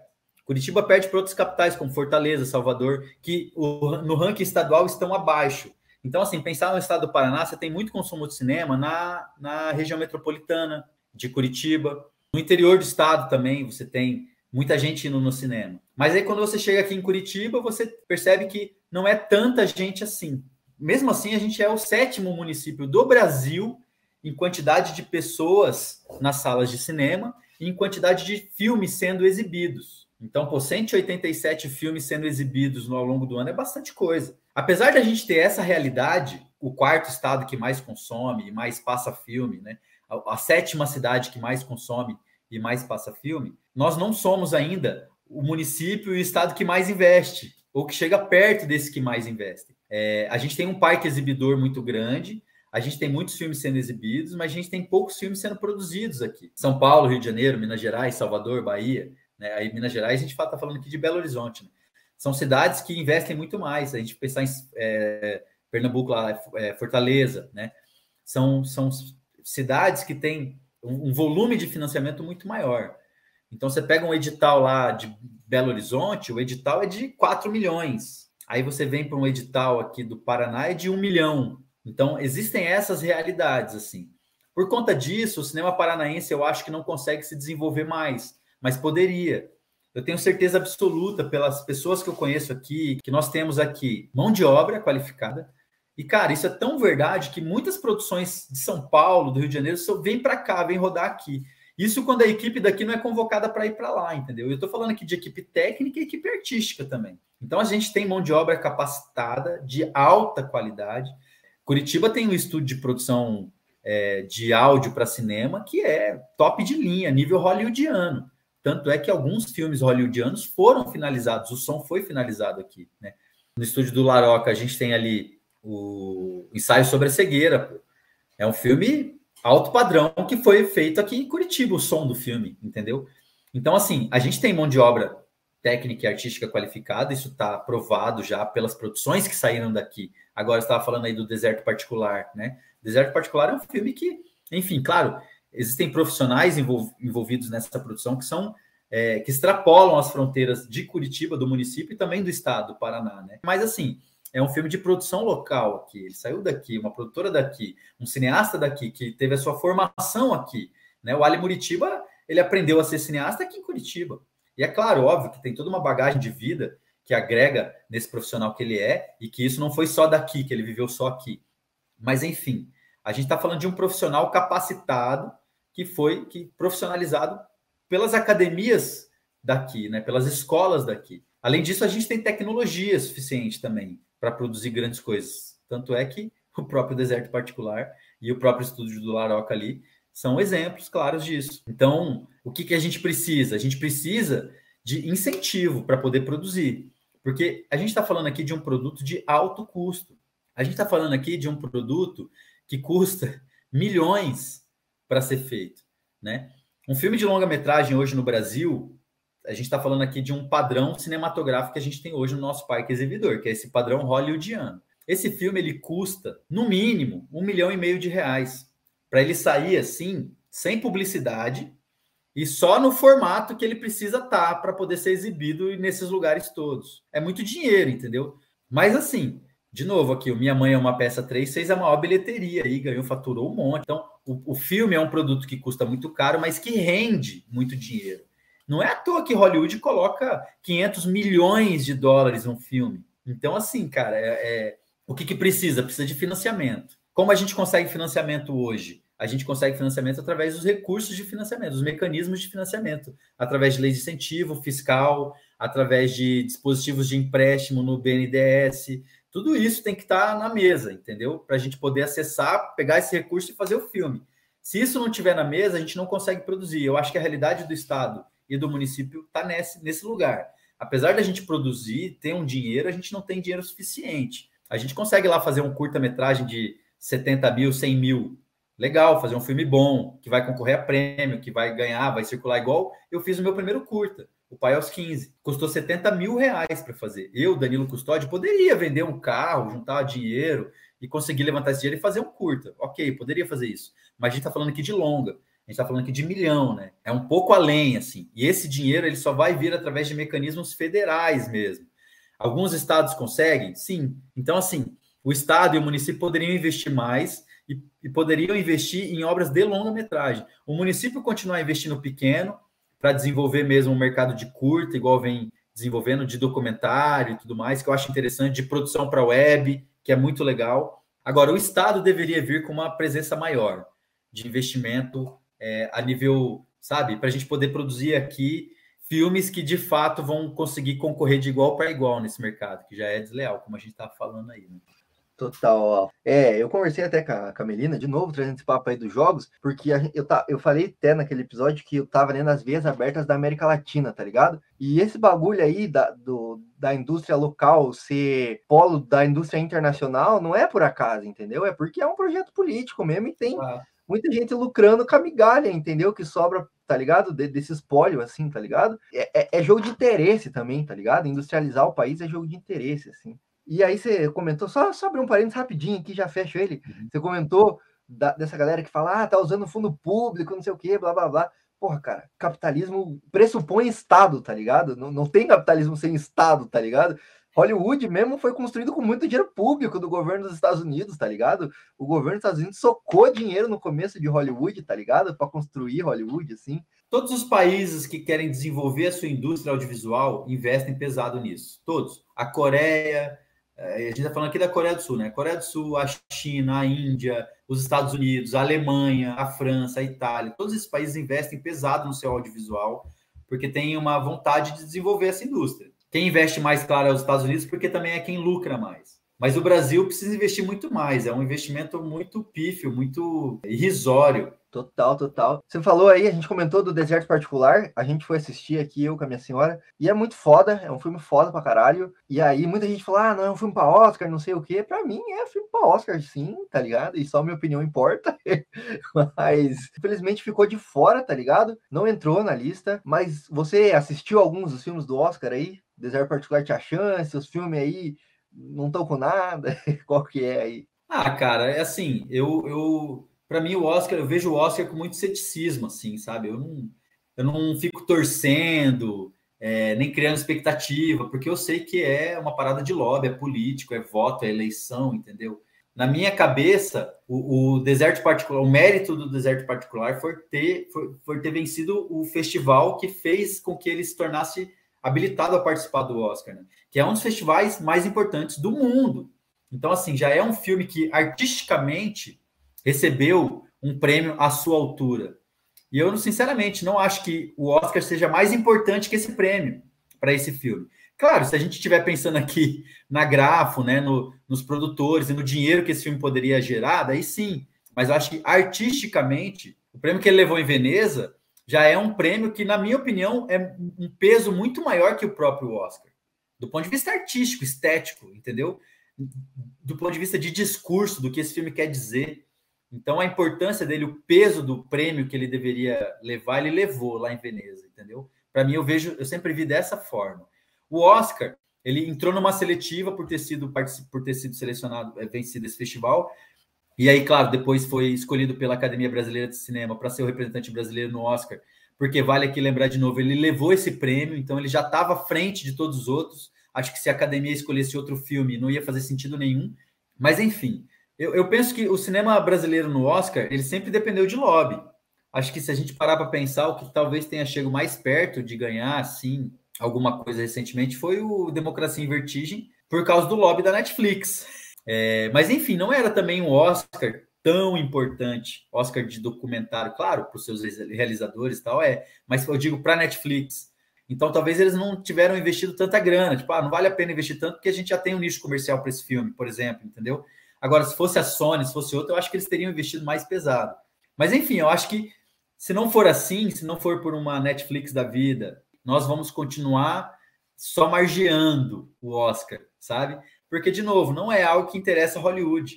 E aí a nossa chance acaba sendo esse lance do Oscar de cinema estrangeiro, porque daí realmente a, a seleção desse produto é feita de forma diferente. É, mas aí, cara, não sei, o cinema nacional, apesar de ser grande, ser muito bonito, a gente tem um tempo e um ritmo que é, enfim, é o nosso ritmo, é o nosso tempo, é o nosso olhar. Isso eu acho muito interessante. Os filmes nacionais carregam essa marca, né? Se a gente parar para assistir os últimos grandes filmes aí, desde, sei lá, Central do Brasil, que foi o que você colocou aí, né? Então, acho que o cinema brasileiro ele precisa primar por essa, é, por essa, por esse primor técnico, e trazer junto essa questão estética da beleza do cinema do Walter Salles, né? É, da, da, beleza do filme do cinema do Ali Muritiba, da, do filme do, do, cinema da Laís Bodansky, entende? E eu acho que a gente vai sempre estar tá margiando por aí, mas sempre com um lobby muito pequeno perto do que o cinema coreano, o cinema, enfim, francês, o cinema italiano vai estar tá colocando, né, de lobby. Então, a gente vai estar tá sempre margiando. Acho difícil, não vejo perspectivas nenhuma de, de que a gente é, num futuro próximo possa concorrer de igual para igual com qualquer outro tipo de produção ali no Oscar. E eu, eu penso que com esse desmonte que vem acontecendo nos últimos cinco anos, isso se torne cada vez mais difícil, né? Mas, enfim, continuo mantendo fé e esperança nos nossos, nas nossas produções nesses outros festivais, que são, para mim, muito mais relevantes, como Berlim, Cannes, Veneza, né? A gente pode olhar também para festivais no Japão, para festivais na Coreia, para festivais na Argentina, para festivais no Brasil. Né? Então, acho que esses espaços eles vão estar sempre sendo ocupados por belíssimas produções que valem a pena ser vistas. Sim, sim, muito filme. Só pra, antes de entrar nessa seara aí desses outros é, festivais importantes, esses outros prêmios importantes, como que tá aí o termômetro pro Oscar desse ano aí? Você falou que tem uma certa distância aí do Oscar, né? Mas qual está torcendo para algum? Você viu algum filme aí? Qual que é? Cara, eu vi alguns, ainda falta ver muitos assim. Eu gostei dos filmes que eu vi. É, acho que a Netflix vai vir forte com o lobby, pesado. Então, assim, se eu fosse apostar minhas fichas, se estivesse valendo alguma coisa aqui, eu apostaria no Não Olhe para Cima, porque eu acho que eles vão vir com o lobby mais forte, né? Então, acho que é um dos grandes concorrentes aí para disputar várias estatuetas aí que eles estão, né? Mas principalmente de melhor filme. Acho que quem pode levar aí melhor diretor é o ou Thomas Anderson. Acho que dessa vez ele leva, cara, um Oscar por causa de lobby, assim, também, sabe? Eu não assisti o filme dele ainda, também, acho que né? não estreou no Brasil, mas eu vou assistir assim que assim que estrear, vou assistir. Se eu tivesse que eu não vi para você ver, né? Mesmo sem ver os filmes, eu faria minhas apostas, assim, por uma questão mesmo de aonde essa pessoa está dentro dessa desse contexto aí hollywoodiano, entendeu? Eu acho que o Paul Thomas Anderson, ele, enfim, é um diretor que vem se destacando, né? Mas, de novo, o, hobby, o, o, lobby da Netflix vai vir muito forte, assim, então... É isso, eu não tenho apostas também, eu vi só Duna, eu vi só Duna e o Não Olhe para Cima. Não vi os outros ali. E é uma questão também que, é, até vendo na lista de indicações aqui, principalmente de melhor filme, é, o, a própria academia está se abrindo, né, para uma certa diversidade aí e tal, estão indicando filmes internacionais é, também. Cara, isso é uma parada interessante de se observar, assim, tipo, é... a gente vive, a gente vive hoje na cultura do cancelamento, certo? Então, claro, você vai falar bem do nazismo aí, ou falar mal de alguém que vai comer na sua mesa lá no Big Brother e tal, isso pode desencadear, vamos dizer assim, uma, uma cultura de cancelamento, assim, né? E a gente vive essa realidade hoje, das redes sociais e tudo mais. E, mano, Hollywood tá super inteirado nisso, entende isso. E mais do que isso, eu diria que ele já vem é, antecipando esse movimento já há alguns anos. Claro, ao longo da sua história, sempre foi uma permeação racista e machista. É, e como a gente começou a entrar nesse, nesse, nesse mundo da era da rede social e tal, a partir dos anos 2000 aí, né? É, e aí com mais intensidade a partir de, dos anos, da, da segunda década, né? De, desse, desse século que a gente está vivendo. Então, a partir de 2012, 2013, a gente tem Hollywood se abrindo muito mais para abraçar, vamos dizer assim, né? É, os, a população negra, né? A população é, oriental, a questão Latina da presença também. da mulher, uhum, a questão da presença da mulher também, né?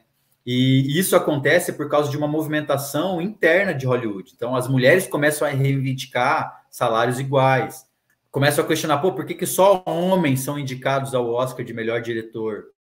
Por que, que não tem mulher ali? As mulheres são ruins, são piores? Então, essas coisas começam a, a, a refletir, né, Nesse, nas seleções e nas premiações também. E eu acho que Hollywood está é, tá absorvendo isso, vem absorvendo isso com o tempo, e eu acho que vem fazendo isso bem, assim, diferente de outros espaços, né? Se a gente pegar aí, por exemplo, a, uma outra premiação grande que tem nos Estados Unidos, além do Oscar, é a essa que quase não aconteceu esse ano. Qual que foi a Globo de Ouro? Globo de Ouro. O Globo de Ouro está numa posição muito mais delicada. O Oscar não chegou nem a ficar em xeque, ele só foi questionado, moveu umas peças, entrou no jogo. E eu acho que isso tem a ver também com essa questão da, da, representatividade democrática. O Oscar, querendo ou não, a academia não é um clubinho fechado.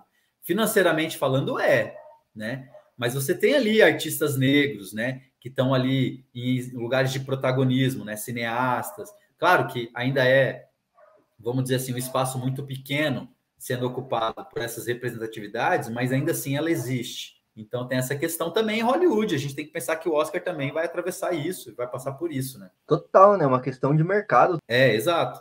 Mas eu não acredito, por exemplo, que se o Denzel Washington ganhar o Oscar de melhor ator, vai ser porque ele é negro, entendeu? Eu acho que é por causa do trabalho mesmo que ele fez. A representatividade está ali, tem o Will Smith ali também. Então, é, tem o Javier Bardem, que nem americano é. é. mas enfim, existe isso, pô. A gente pode parar para pensar no caso do exemplo brasileiro, né? A gente tem o Cidade de Deus que concorreu ao Oscar de edição e o cara não era americano, né? O editor brasileiro que concorreu era o Daniel, pô, o cara lá de São Paulo. Então, assim, sempre teve isso no Oscar, né? Não é comum, é mais raro, mas isso vem sendo cada vez mais comum, eu acho. É, tendência de mercado também. Todos os mercados estão se movendo nesse sentido, né? E, de novo, melhor que, que tenha isso do que não tenha nem isso, tá ligado? Exatamente. E aí você comentou dessa parada aí do, da temática, eu acho que também é um pouco de reparação histórica, tá ligado? Tipo, pô, miliana aí, os caras de fora, é, comunidade LGBTQIA+, aí de fora do bagulho, é, comunidade negra de fora do bagulho, então ter um certo destaque, assim, hoje em dia é tipo uma reparação histórica, né? E você falou de outras é, premiações, então vamos falar do cinema brasileiro em outras premiações, assim, né? Se no Oscar, então, a gente é esnobado, né? A gente não é valorizado. Nessas outras premiações, o Brasil manda ver bem pra caramba, né? Exatamente. Porque daí não importa o lobby. Não importa o dinheiro que você coloque, entendeu? Você tem ali uma curadoria que é selecionada a dedo, e essa curadoria normalmente possui é, olhares que são olhares internacionais. Você tem, você tem uma representação mais plural, né? Você tem, por exemplo, brasileiros que fazem parte de curadoria de Festival de Berlim, por exemplo, né? Você tem coreanos que fazem parte da curadoria do Festival de Veneza. Então, é uma realidade. Não sei se tem, mas eu quis fazer só uma comparação, né? Mas assim, é uma realidade. Se a gente pegar a curadoria do Festival de Cannes, você vai ver que existem pessoas ali que são de vários países diferentes, que não só da França. Né? A curadoria desses festivais, ela é uma curadoria que vai olhar para o filme, não porque é um filme produzido por eles, por aquela indústria que tem esse objetivo comercial de fazer dinheiro, de monetizar. Não, aqui a gente está interessado na arte cinematográfica, né? quando a gente pensa no festival de cinema, e principalmente nesses festivais específicos, né, é, a gente está falando de festivais assim que vão olhar é, o filme do ponto de vista da arte cinematográfica. Quais são as revoluções de linguagem que ele traz? Quais são os temas que ele aborda? De que forma ele aborda esse olhar, é, é esse, esse tema? Né? Qual é o olhar que ele traz para esse tema? Então, são questões assim que são muito mais observadas. E aí, nessa, nesse quesito, o cinema brasileiro, desde que o fundo setorial foi estabelecido, de 2001 para cá, ele só ganha mais espaço de representação. Pensar e colocar nos 10 primeiros anos, a gente veio crescendo, mas a partir do, do, dos próximos 10 anos, né, de 2011 até, até 2016, 2017, 2018, 2019, 2020, que foi o caso do Deserto Particular, né? 2019 foi o caso do filme do, do, Wagner Moura, o Marighella, que foi aplaudido em pé em Cannes. Então, a gente tem filmes que são ovacionados como verdadeiras obras de arte cinematográficas. E aí, eu não estou dizendo que são bons ou maus filmes, eu não quero aqui fazer um, um, um juízo de valor no sentido de ser bom ou ruim, mas é uma questão assim de serem filmes que protagonizaram formas estéticas, né, que foram aplaudidas de pé pelos principais cineastas, realizadores e críticos de cinema do mundo inteiro. Então, assim, dizer que o filme é bom ou ruim nem cabe aqui para mim, né? Acho que o próprio prêmio que o filme leva lá fora vai dizer. Mas o fato de que o filme tem o seu mérito, isso é inquestionável, né? E o cinema brasileiro sempre teve o seu mérito. Ele sempre foi visto, ele sempre foi aplaudido. A gente, se a gente parar para olhar aqui nos últimos 10 anos, a gente vai ver um monte de filme um monte de filme fodas que foi feito, sabe? Uh, falando aqui uh, rapidamente, assim, dos últimos, assim, que eu achei, tem lá Boi Neon, aí teve o, Menino e o Mundo. O Menino e o Mundo, que é uma animação, é, foi feito em Minas Gerais, esse filme é de BH. Esse filme, ele iniciou um movimento de animação em BH.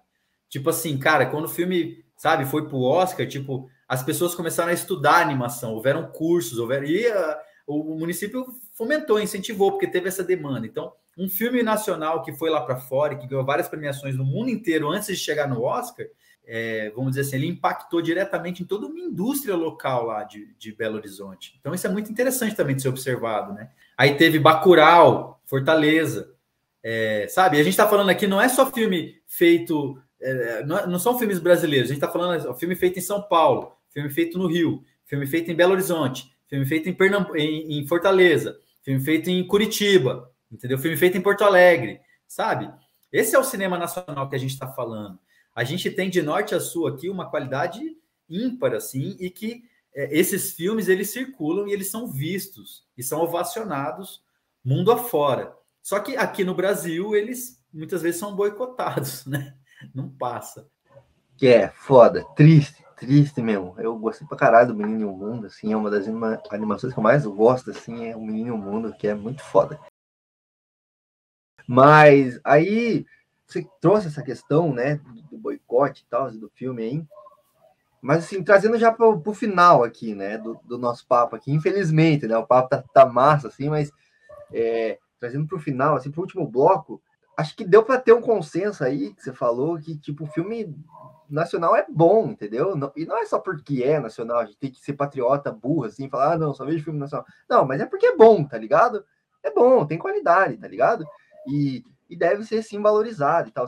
Mas como chegar lá, assim, na sua fala, eu fui entendendo que é uma via de mão dupla também, tá ligado?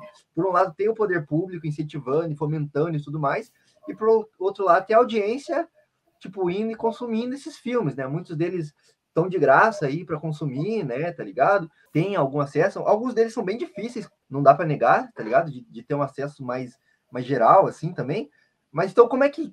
Por onde passa esse caminho de valorização do cinema nacional, assim, cara? É, só tem uma resposta aí para essa pergunta: é financiamento, investimento. Passa por isso. Antes de qualquer outra coisa, se não tiver investimento, financiamento, nada acontece. Então, para que a gente possa valorizar o cinema nacional a ponto de colocar ele em lugar de protagonismo, a gente tem que botar dinheiro nele. Se não botar dinheiro nele, não adianta. E botar dinheiro pro marketing também, né? Tá ligado? Porque é. se, senão, tipo, não adianta você só fazer teu filme assim e ninguém saber que teu filme está sendo claro. feito, tá Ah, cara, assim, ó, existe. São, o investimento no filme ele acontece no, no momento em que ele ainda é uma ideia, um projeto. Então você precisa investir o dinheiro para desenvolver o roteiro. Isso custa dinheiro, entendeu? Se a pessoa vai ficar um ano lá trabalhando nesse roteiro, ela tem que ser remunerada por isso, o roteirista. Então você tem que ter esse dinheiro para desenvolver o projeto do filme. Aí não só o roteiro, mas todo o projeto do filme, né? Desenvolver o orçamento, desenvolver a estrutura de produção, desenvolver o tamanho, o que, que ele vai demandar. Aí, além disso, você precisa ter o dinheiro para produzir o filme, fazer o produto. Então, quando o projeto está pronto, desenvolvido, ele vai ser executado. Então, é necessário ter esse investimento na execução. E, por fim, você tem que ter o, o investimento na distribuição, que é quando ele vai ser distribuído para o parque exibidor. E esse dinheiro da distribuição ele envolve também a questão da publicidade. Mas não é nem só isso. Às vezes você tem que pagar para ele ser exibido. Por exemplo, às vezes para o filme circular em um determinado festival, você tem que pagar para mandar o filme para lá. Entendeu? Então tem que ter esse dinheiro também. Ou às vezes, por exemplo, assim, pensar que o filme vai circular numa sala de cinema. O filme foi produzido no Paraná, mas ele vai circular numa sala de cinema lá na Bahia. Então você tem que ter um dinheiro para mandar esse filme para lá, para distribuir ele, entendeu? Então esse é o investimento que tem que ser feito né? na cadeia produtiva de desenvolvimento, produção e distribuição. Assim. Total, total. E aí você já trouxe algumas indicações, assim, né? Mas, tipo, pedir para você é, indicar coisas para quem quer conhecer mais o cinema nacional, assim, nosso, entendeu? Até local aqui, Curitiba e tal, para ver que, pô, tem cinema bom sim e é lenda que o cinema nacional é ruim. Pode indicar seus filmes também, tá? já, já deixando aí a letra. Já. Bom, cara, assim, o que, que eu vou poder indicar, né? Eu acho que o, o, principal, o principal local de busca assim, por novos filmes e coisa que está sendo feita são os festivais. Então, acho que a galera pode fazer um, dar um Google aí, por exemplo, e pesquisar assim: Festival de Cinema em Curitiba, ou Festival de Cinema no Paraná. Aí você já vai ter ali uma lista, já consegue entrar, já consegue acessar um ou outro título. Você não vai conseguir assistir, né? Porque daí você tem que ir no festival para ver. Mas enfim, você já consegue saber mais ou menos o que está rolando. Então, acho que essa primeira busca atrás dos festivais ela é fundamental para quem quer conhecer coisa nova, né? Então, a primeira coisa que eu indico, dá um Google aí, cara. Procura aí quais são os festivais e quais são os filmes que estão passando nesses festivais. Talvez você não consiga assistir, mas tem muito festival que está acontecendo online. Então, pô, ainda mais agora com a nova variante aí do Covid, né, da, da, do, da Omicron e tal, que muitos festivais que iam começar a voltar a ser presenciais voltaram atrás, estão acontecendo online ainda. Então você tem festivais que ainda estão lá na web para você dar play no filme do ano passado. Então você vai, sei lá, você teve a mostra Tiradentes, que acabou de acontecer, os filmes já passaram, mas pô, dá um Google aí, vê quais festivais estão acontecendo. Às vezes o festival está rolando lá em Manaus, mas você consegue ver, porque o festival é online. E você consegue ver os filmes de curta e de longa metragem pelo, pela, pela internet, né? Na sua casa, na sua tela. Então, assim, eu acho que esse é o primeiro primeira indicação que eu dou. A segunda, uma indicação mais local aqui, nossa, do Paraná. Existe um canal feito por uma iniciativa é, de algumas pessoas que, que são é, super importantes no sentido de pensar o fomento e, e o próprio pensamento crítico do cinema aqui em Curitiba e no estado do Paraná, chamado Paranaflix. É um portal na web, digita lá Paranaflix no Google que vocês já vão encontrar. Ali você vai encontrar produções feitas aqui no Paraná que estão disponíveis gratuitas. Desde coisas antigas até coisa mais atual, assim. Claro que não tem tudo lá, porque é só os conteúdos que os realizadores os produtores disponibilizam gratuitamente, Mas tem bastante coisa lá, bastante filme premiado, curta-metragem que foi feito aqui, com lei de incentivo municipal que foi premiado, então vale a pena checar isso para conhecer um pouco do que anda sendo produzido aqui no estado. Enfim, é, uma outra coisa que eu indico é procurar ver os filmes nacionais nas plataformas de streaming, porque muita gente assina, né? Netflix, Amazon, Disney, e enfim, a, a Disney ainda não, não tem nenhum catálogo nacional de coisa nacional, e eu acho que a Amazon já tem, coisa produzida e vai ter muito mais, mas a Netflix tem bastante coisa. E assim, tentem, vão procurar assistir essas coisas nacionais que estão passando, né? As coisas gringas são legais, mas as nacionais também. E eu já deixo a dica aqui, ó, é... na Netflix, uma série que eu tô gostando muito de ver, já tá na terceira temporada, é o Sintonia, que é uma série do Condzilla. Pô, o Condzilla é um cara que, sabe, começou fazendo videoclipe para internet na quebrada, para molecada do funk, e enfim, se tornou um dos principais nomes da produção audiovisual nacional e acabou emplacando uma série na Netflix e a série dele é incrível, é muito boa, cara, Sintonia. Todas as três temporadas, vale muito a pena ver. Uma série que, que tem um olhar muito sensível para a periferia, é, no sentido de, de pensar, principalmente questões que são tabus, como, por exemplo, a questão religiosa na periferia. Isso é um tabu, assim, a gente costuma falar, quando a gente fala do, da, da religião evangélica, né, dentro da periferia, e como isso é ruim e tudo mais, pensar nessa questão, principalmente da questão política, né? Como as igrejas conseguem manipular politicamente o seu rebanho, vamos colocar assim. O Condzilla vai e traz um olhar para essa questão da religião evangélica dentro da periferia, que é um olhar muito interessante, muito real, muito palpável, assim, sabe? É, a questão do, do crime, da, da criminalidade também, vale muito a pena ver. Fica a dica. Outra, outra coisa que eu, que eu quero indicar aqui para vocês assistirem, procurar assistir, é, são esses filmes que, que circulam por grandes festivais, como é o caso do próprio Deserto Particular que ganhou Veneza. Aí você tem ali o filme. Esse filme ainda não estreou, talvez ele demore um pouco para chegar aqui, mas já é um filme que está circulando com certo protagonismo. Quando passar, vá assistir, procura, ó, vai estrear o filme. Ainda mais a gente que está aqui em Curitiba, cara, que tem um circuito, um parque exibidor que já é mais alternativo. Pô, a gente tem Cine Passeio exibindo filme alternativo, que vale muito a pena ver, né? É, ficar de olho nesses filmes, aí pegar as produções um pouco mais recentes e que estão mais para trás aí, mas é o caso. Bacurau, o Divino Amor. Esse filme é maravilhoso, Divino Amor. Tem também ali o. É Medida Provisória, é o nome do, do, do filme. Medida do Provisória do, do Lázaro Ramos. Cara, quando estrear esse filme, a gente tem que ver, entendeu? O próprio Marighella tá disponível na, na Globoplay também, tá ligado? Não, vale muito a pena ver, pô. Isso. O filme da minha vida, 2017. Nossa, esse filme é muito foda. Esse filme é muito foda, cara. É um filme, né? Pô, ele é de 2017, que pouquíssimas pessoas conhecem. Assim, aí você fala, pô, como que eu vou achar um filme desse? Realmente é complicado conseguir assistir, mas assim, vai atrás, pô, tenta, baixa, procura. Às vezes você acha um DVD, às vezes você acha na internet, às vezes você acha alguma, algum lugar aí, entendeu? Cara, e no, no final das contas sempre vai ter no YouTube para alugar, tá ligado? Então, pois é em algum lugar você consegue. Hoje em dia, você consegue, se você for atrás do filme e tiver disposto a desembolsar um dinheiro para ver, você consegue ver. É, mas enfim, vale a pena, fica a dica aí. O filme da minha vida, Bacurau, Divino Amor, do Gabriel Mascaro. Tem o anterior dele também, que é o Boi Neon. É um filmaço. Também um filme que circulou aí com protagonismo em vários festivais. Enfim, esses filmes valem a pena ver. Pô, só pedrada aí no final, hein? Só filme foda. É. Você falou de indicar um filme meu, né?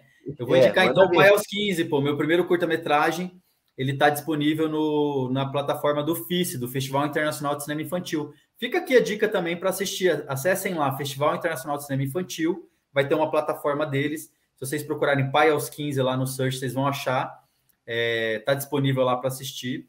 E, enfim, é, nessa plataforma, que é uma plataforma do festival, também tem um conteúdo muito interessante ali. Aí, é claro, destinado à infância e adolescência, né? Festival Internacional de Cinema Infantil. Mas vale a pena ver, tem bastante coisa legal lá. É, não, esse filme é, é bom mesmo, hein? Eu curti, Pai aos 15. Achei do caralho. E pra galera correr atrás também, né? Porque, tipo, eu vejo muita gente falando sobre é, querer se inserir nesse, nesse cenário, entendeu? Trampar com cinema e tudo mais mas você pergunta assim, pô, e qual foi o último filme nacional que você viu, tá ligado? Daí a galera treme assim na base, fica, tipo, é, é, porra, tá ligado? Você não assiste os bagulho que você quer se inserir, tá ligado? Como é que tá ligado? Vamos começar a consumir os bagulho também, tá ligado? Isso é verdade. É importante a gente saber o que, que anda sendo produzido. Eu, por exemplo, assisto todas as séries brasileiras que eu vejo no Netflix, porque eu quero saber o que está sendo produzido. E às vezes eu nem tô gostando, tô achando ruim. Tem muita coisa ruim no Netflix, não é só coisa brasileira ruim, tem muita coisa ruim. Mas assim, é, existem alguns conteúdos brasileiros ali que não me apetecem, não me agradaram, mas eu ainda assim eu assisto. Eu vou até o fim, assisto, porque eu, como eu trabalho com isso, eu preciso saber o que anda sendo produzido, o que está sendo feito, né? Eu vou deixar aqui também é, indicado, já que eu estou é, indicando séries aí. Eu trabalhei por pouco tempo, porque a produção foi interrompida antes da pandemia em 2020. Mas eu trabalhei naquela série Insânia, da Star. E é tem uma produção nacional lá. Tem uma produção nacional chamada Insânia, que é uma série muito legal, cara. Eu, assim, já assisti um episódio, achei muito massa. É, preciso assistir mais ainda dela, vou assistir quando eu tiver a oportunidade de ver tudo, mas vale a pena ver também. O um negócio que foi produzido é, aqui em Curitiba. Então, quem, quem é daqui quer saber o que rolou, assiste aí, Insânia. Não é uma produção curitibana, a produção foi deslocada para ser feita aqui, porque a, uma das locações foi aqui, né? Ela foi produzida também em São Paulo. Muitos profissionais locais envolvidos, mão de obra técnica envolvida. Vale a pena ver, vale a pena conferir lá. Insânia. Legal, legal. Essa eu não conhecia mesmo. Essa aí eu vou já anotar aqui. Ó. Mas então, falamos aí, só a última, a última, para fechar mesmo, Daniel. Uma dica aí para. A gente falou quem está começando, quem quer se inserir aí. Qual que é as dicas que você dá aí para quem quer trampar com cinema aí e tal? Cara, assim, a dica que eu dou para quem quer trampar com cinema é ter muita perseverança, assim, porque é muito mais cômodo, fácil, tranquilo você ganhar dinheiro fazendo outra coisa. Sei lá, você trabalhar vendendo picolé vai ser mais fácil você ganhar dinheiro com isso do que fazendo filme, entendeu? Essa é uma realidade, felizmente. A não ser, é claro, que você seja absorvido pela, pelas outras indústrias do audiovisual, né? Você pode fazer publicidade, videoclipe é uma coisa que está dando muita grana agora. Então, produzir conteúdo para a internet, né? Então, são demandas. Você pode trabalhar na questão da videoaula, né? São demandas que tem. Mas, assim, trabalhar com cinema mesmo é um negócio que é complexo. E para mim só deu certo quando eu me tornei produtor, quando eu comecei a ir atrás de produzir as minhas próprias coisas, né? Os próprios filmes que eu tenho vontade de realizar, como diretor, como roteirista. Então, também fica aí a dica: se você quer fazer filme, talvez você tenha que se tornar o produtor do seu próprio filme. Não é sempre assim, mas a maioria das vezes é assim. Uma dica que eu dou, cara, é, é pensar também que é sempre importante você, já, se você depende de uma renda, que você consiga conciliar as duas coisas, que você consiga trabalhar meio período com uma coisa e de repente fazer uma outra coisa no fazer o cinema no contraturno, vamos dizer assim, né? Porque senão você vai acabar ficando pelo caminho. Se você depende, por exemplo, de pagar uma mensalidade de escola, uma pensão de uma criança, ou de repente depende de pagar um plano de saúde por causa de um problema que você tem, né? É, se você tem uma dependência de uma renda, eu não aconselharia você a apostar essa dependência no cinema. É muito arriscado fazer isso. Então, de repente, seja mais interessante você conseguir se estabelecer com uma renda secundária. Eu, por exemplo, sou professor de audiovisual, dou aula. Às vezes eu faço um evento, tiro uma foto no evento, faço um vídeo no evento. Então é assim que a gente vai conseguindo pagar as contas, né? Não é só do cinema que se vive, principalmente aqui no Brasil. Então a dica que eu dou é essa, é assim, você ter muita perseverança, porque se você não tiver perseverança, você fatalmente vai desistir de fazer o cinema para fazer essas outras coisas, que vai estar tá te dando dinheiro. Então é isso, assim, sabe? Seja perseverante e tenha uma outra fonte de renda. São duas coisas importantes para que você consiga sobreviver nesse mundo do cinema. Legal, mandou a letra mesmo, a real. E é isso aí. A galera vê Hollywood acha que é glamour, né? Fazer cinema. Assim. Ah, cara, assim, se você quiser ir trabalhar lá em Hollywood, aí é outro, outra coisa. para você Sim, ter uma ideia, em Hollywood tem sindicato, irmão, entendeu? Os roteiristas têm os sindicatos dos roteiristas, os caras entram em greve. Então, Sim. assim, é outra realidade de mercado, sabe? Não se compara com a daqui. Ah, vamos pegar aí o, o, o, deserto particular.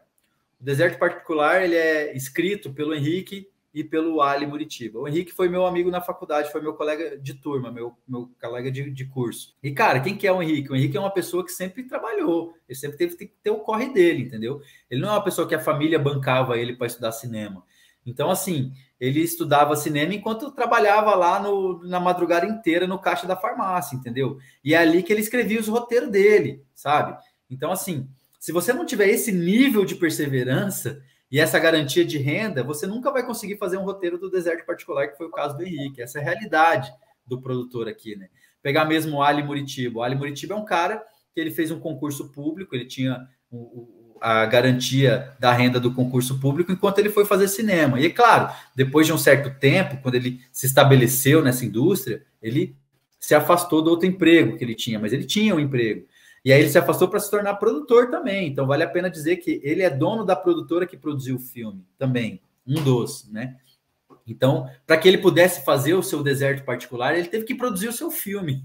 Então, assim, essa é a realidade. E a gente está falando aqui de um filme que é hoje um dos protagonistas dentro do cenário nacional. Então, essa é a realidade das pessoas que estão fazendo esses filmes, sabe?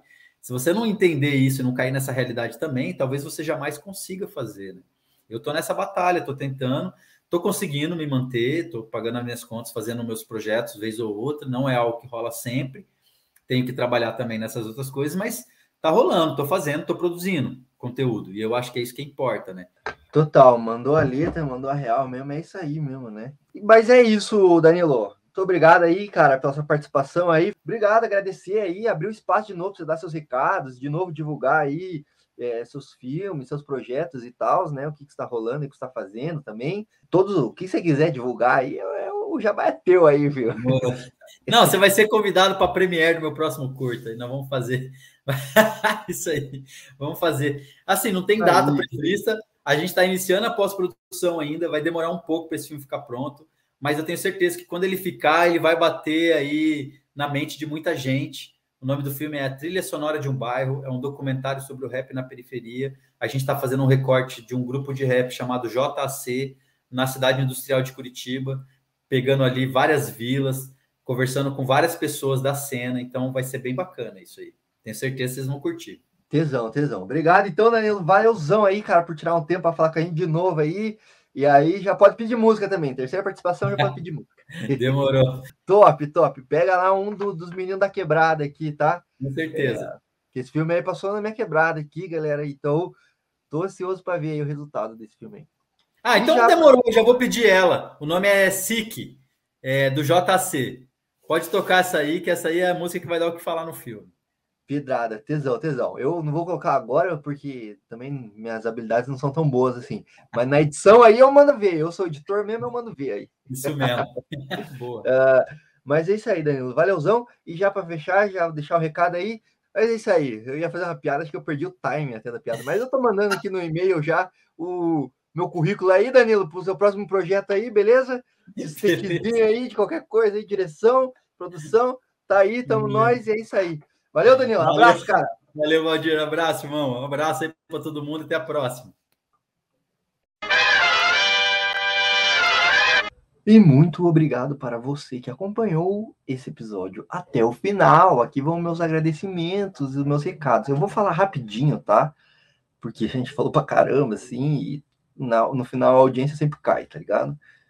É, mas brigadão mesmo, não agradeço. Esse episódio foi legal, assim, eu gostei para um caramba. Valorizamos cultura nacional aí, altas indicações. Pegue lá e veja tudo, hein? E nosso site também, www.indotalks.com.br, tem a lista completa, completaça do Oscar. Todas as indicações brasileiras no Oscar. Você quer saber quais foram? Tá lá no nosso site. Tem um artigo foda. A Danila elogiou aí. Tá Nectar. É, e também todas as as principais categorias do Oscar tem, cara, altas listas lá completa, atualizadíssima, com todos os vencedores das principais categorias do primeiro Oscar até hoje, assim, até esse ano. Então confere lá no nosso site, lá muito conteúdo também, muitas resenhas críticas de conteúdo nacional também, então confere lá. Estamos no Instagram também, arroba Indutalkers, no Instagram, conteúdinho original de qualidade para você. E vamos fazer mais conteúdo aí com o filme novo do Danilo que vai estrear, vamos bombar na rede social aí. Então segue lá no Instagram já. É no Spotify também, Google Podcast, onde você escuta podcast. Não importa, a gente tá nesse agregador de podcast. Então baixa esse episódio, manda para todos os seus amigos, baixa para ouvir depois, baixa para ouvir limpando a casa, baixa para ouvir lavando a louça, baixa para ouvir no carro, indo para o trabalho, indo para a escola, indo para a faculdade. Baixa e escuta, bicho, vale super a pena e baixa os outros. Se você não viu os outros, meu, que bobeira, tá perdendo tempo. Baixa lá, escuta. O Danilo já participou de dois, a gente tem mais de 40. Então, mas tá perdendo tempo.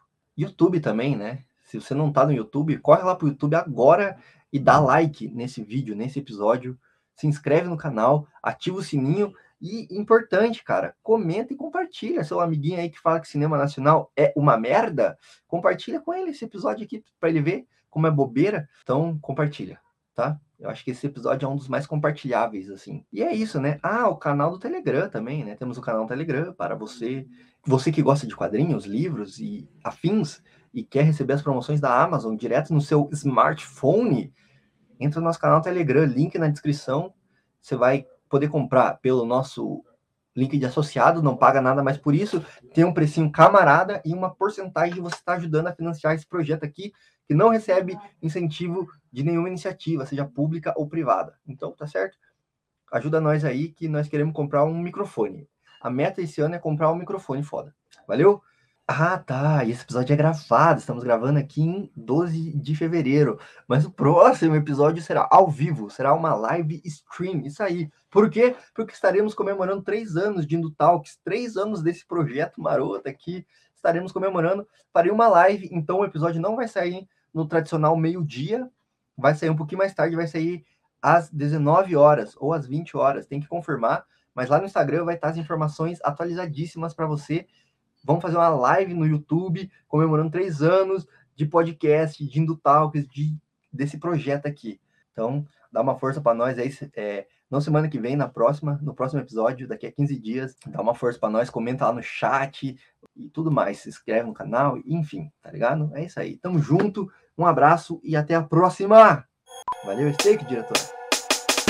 Sique, cidade industrial, a cidade, o medo do mal, muita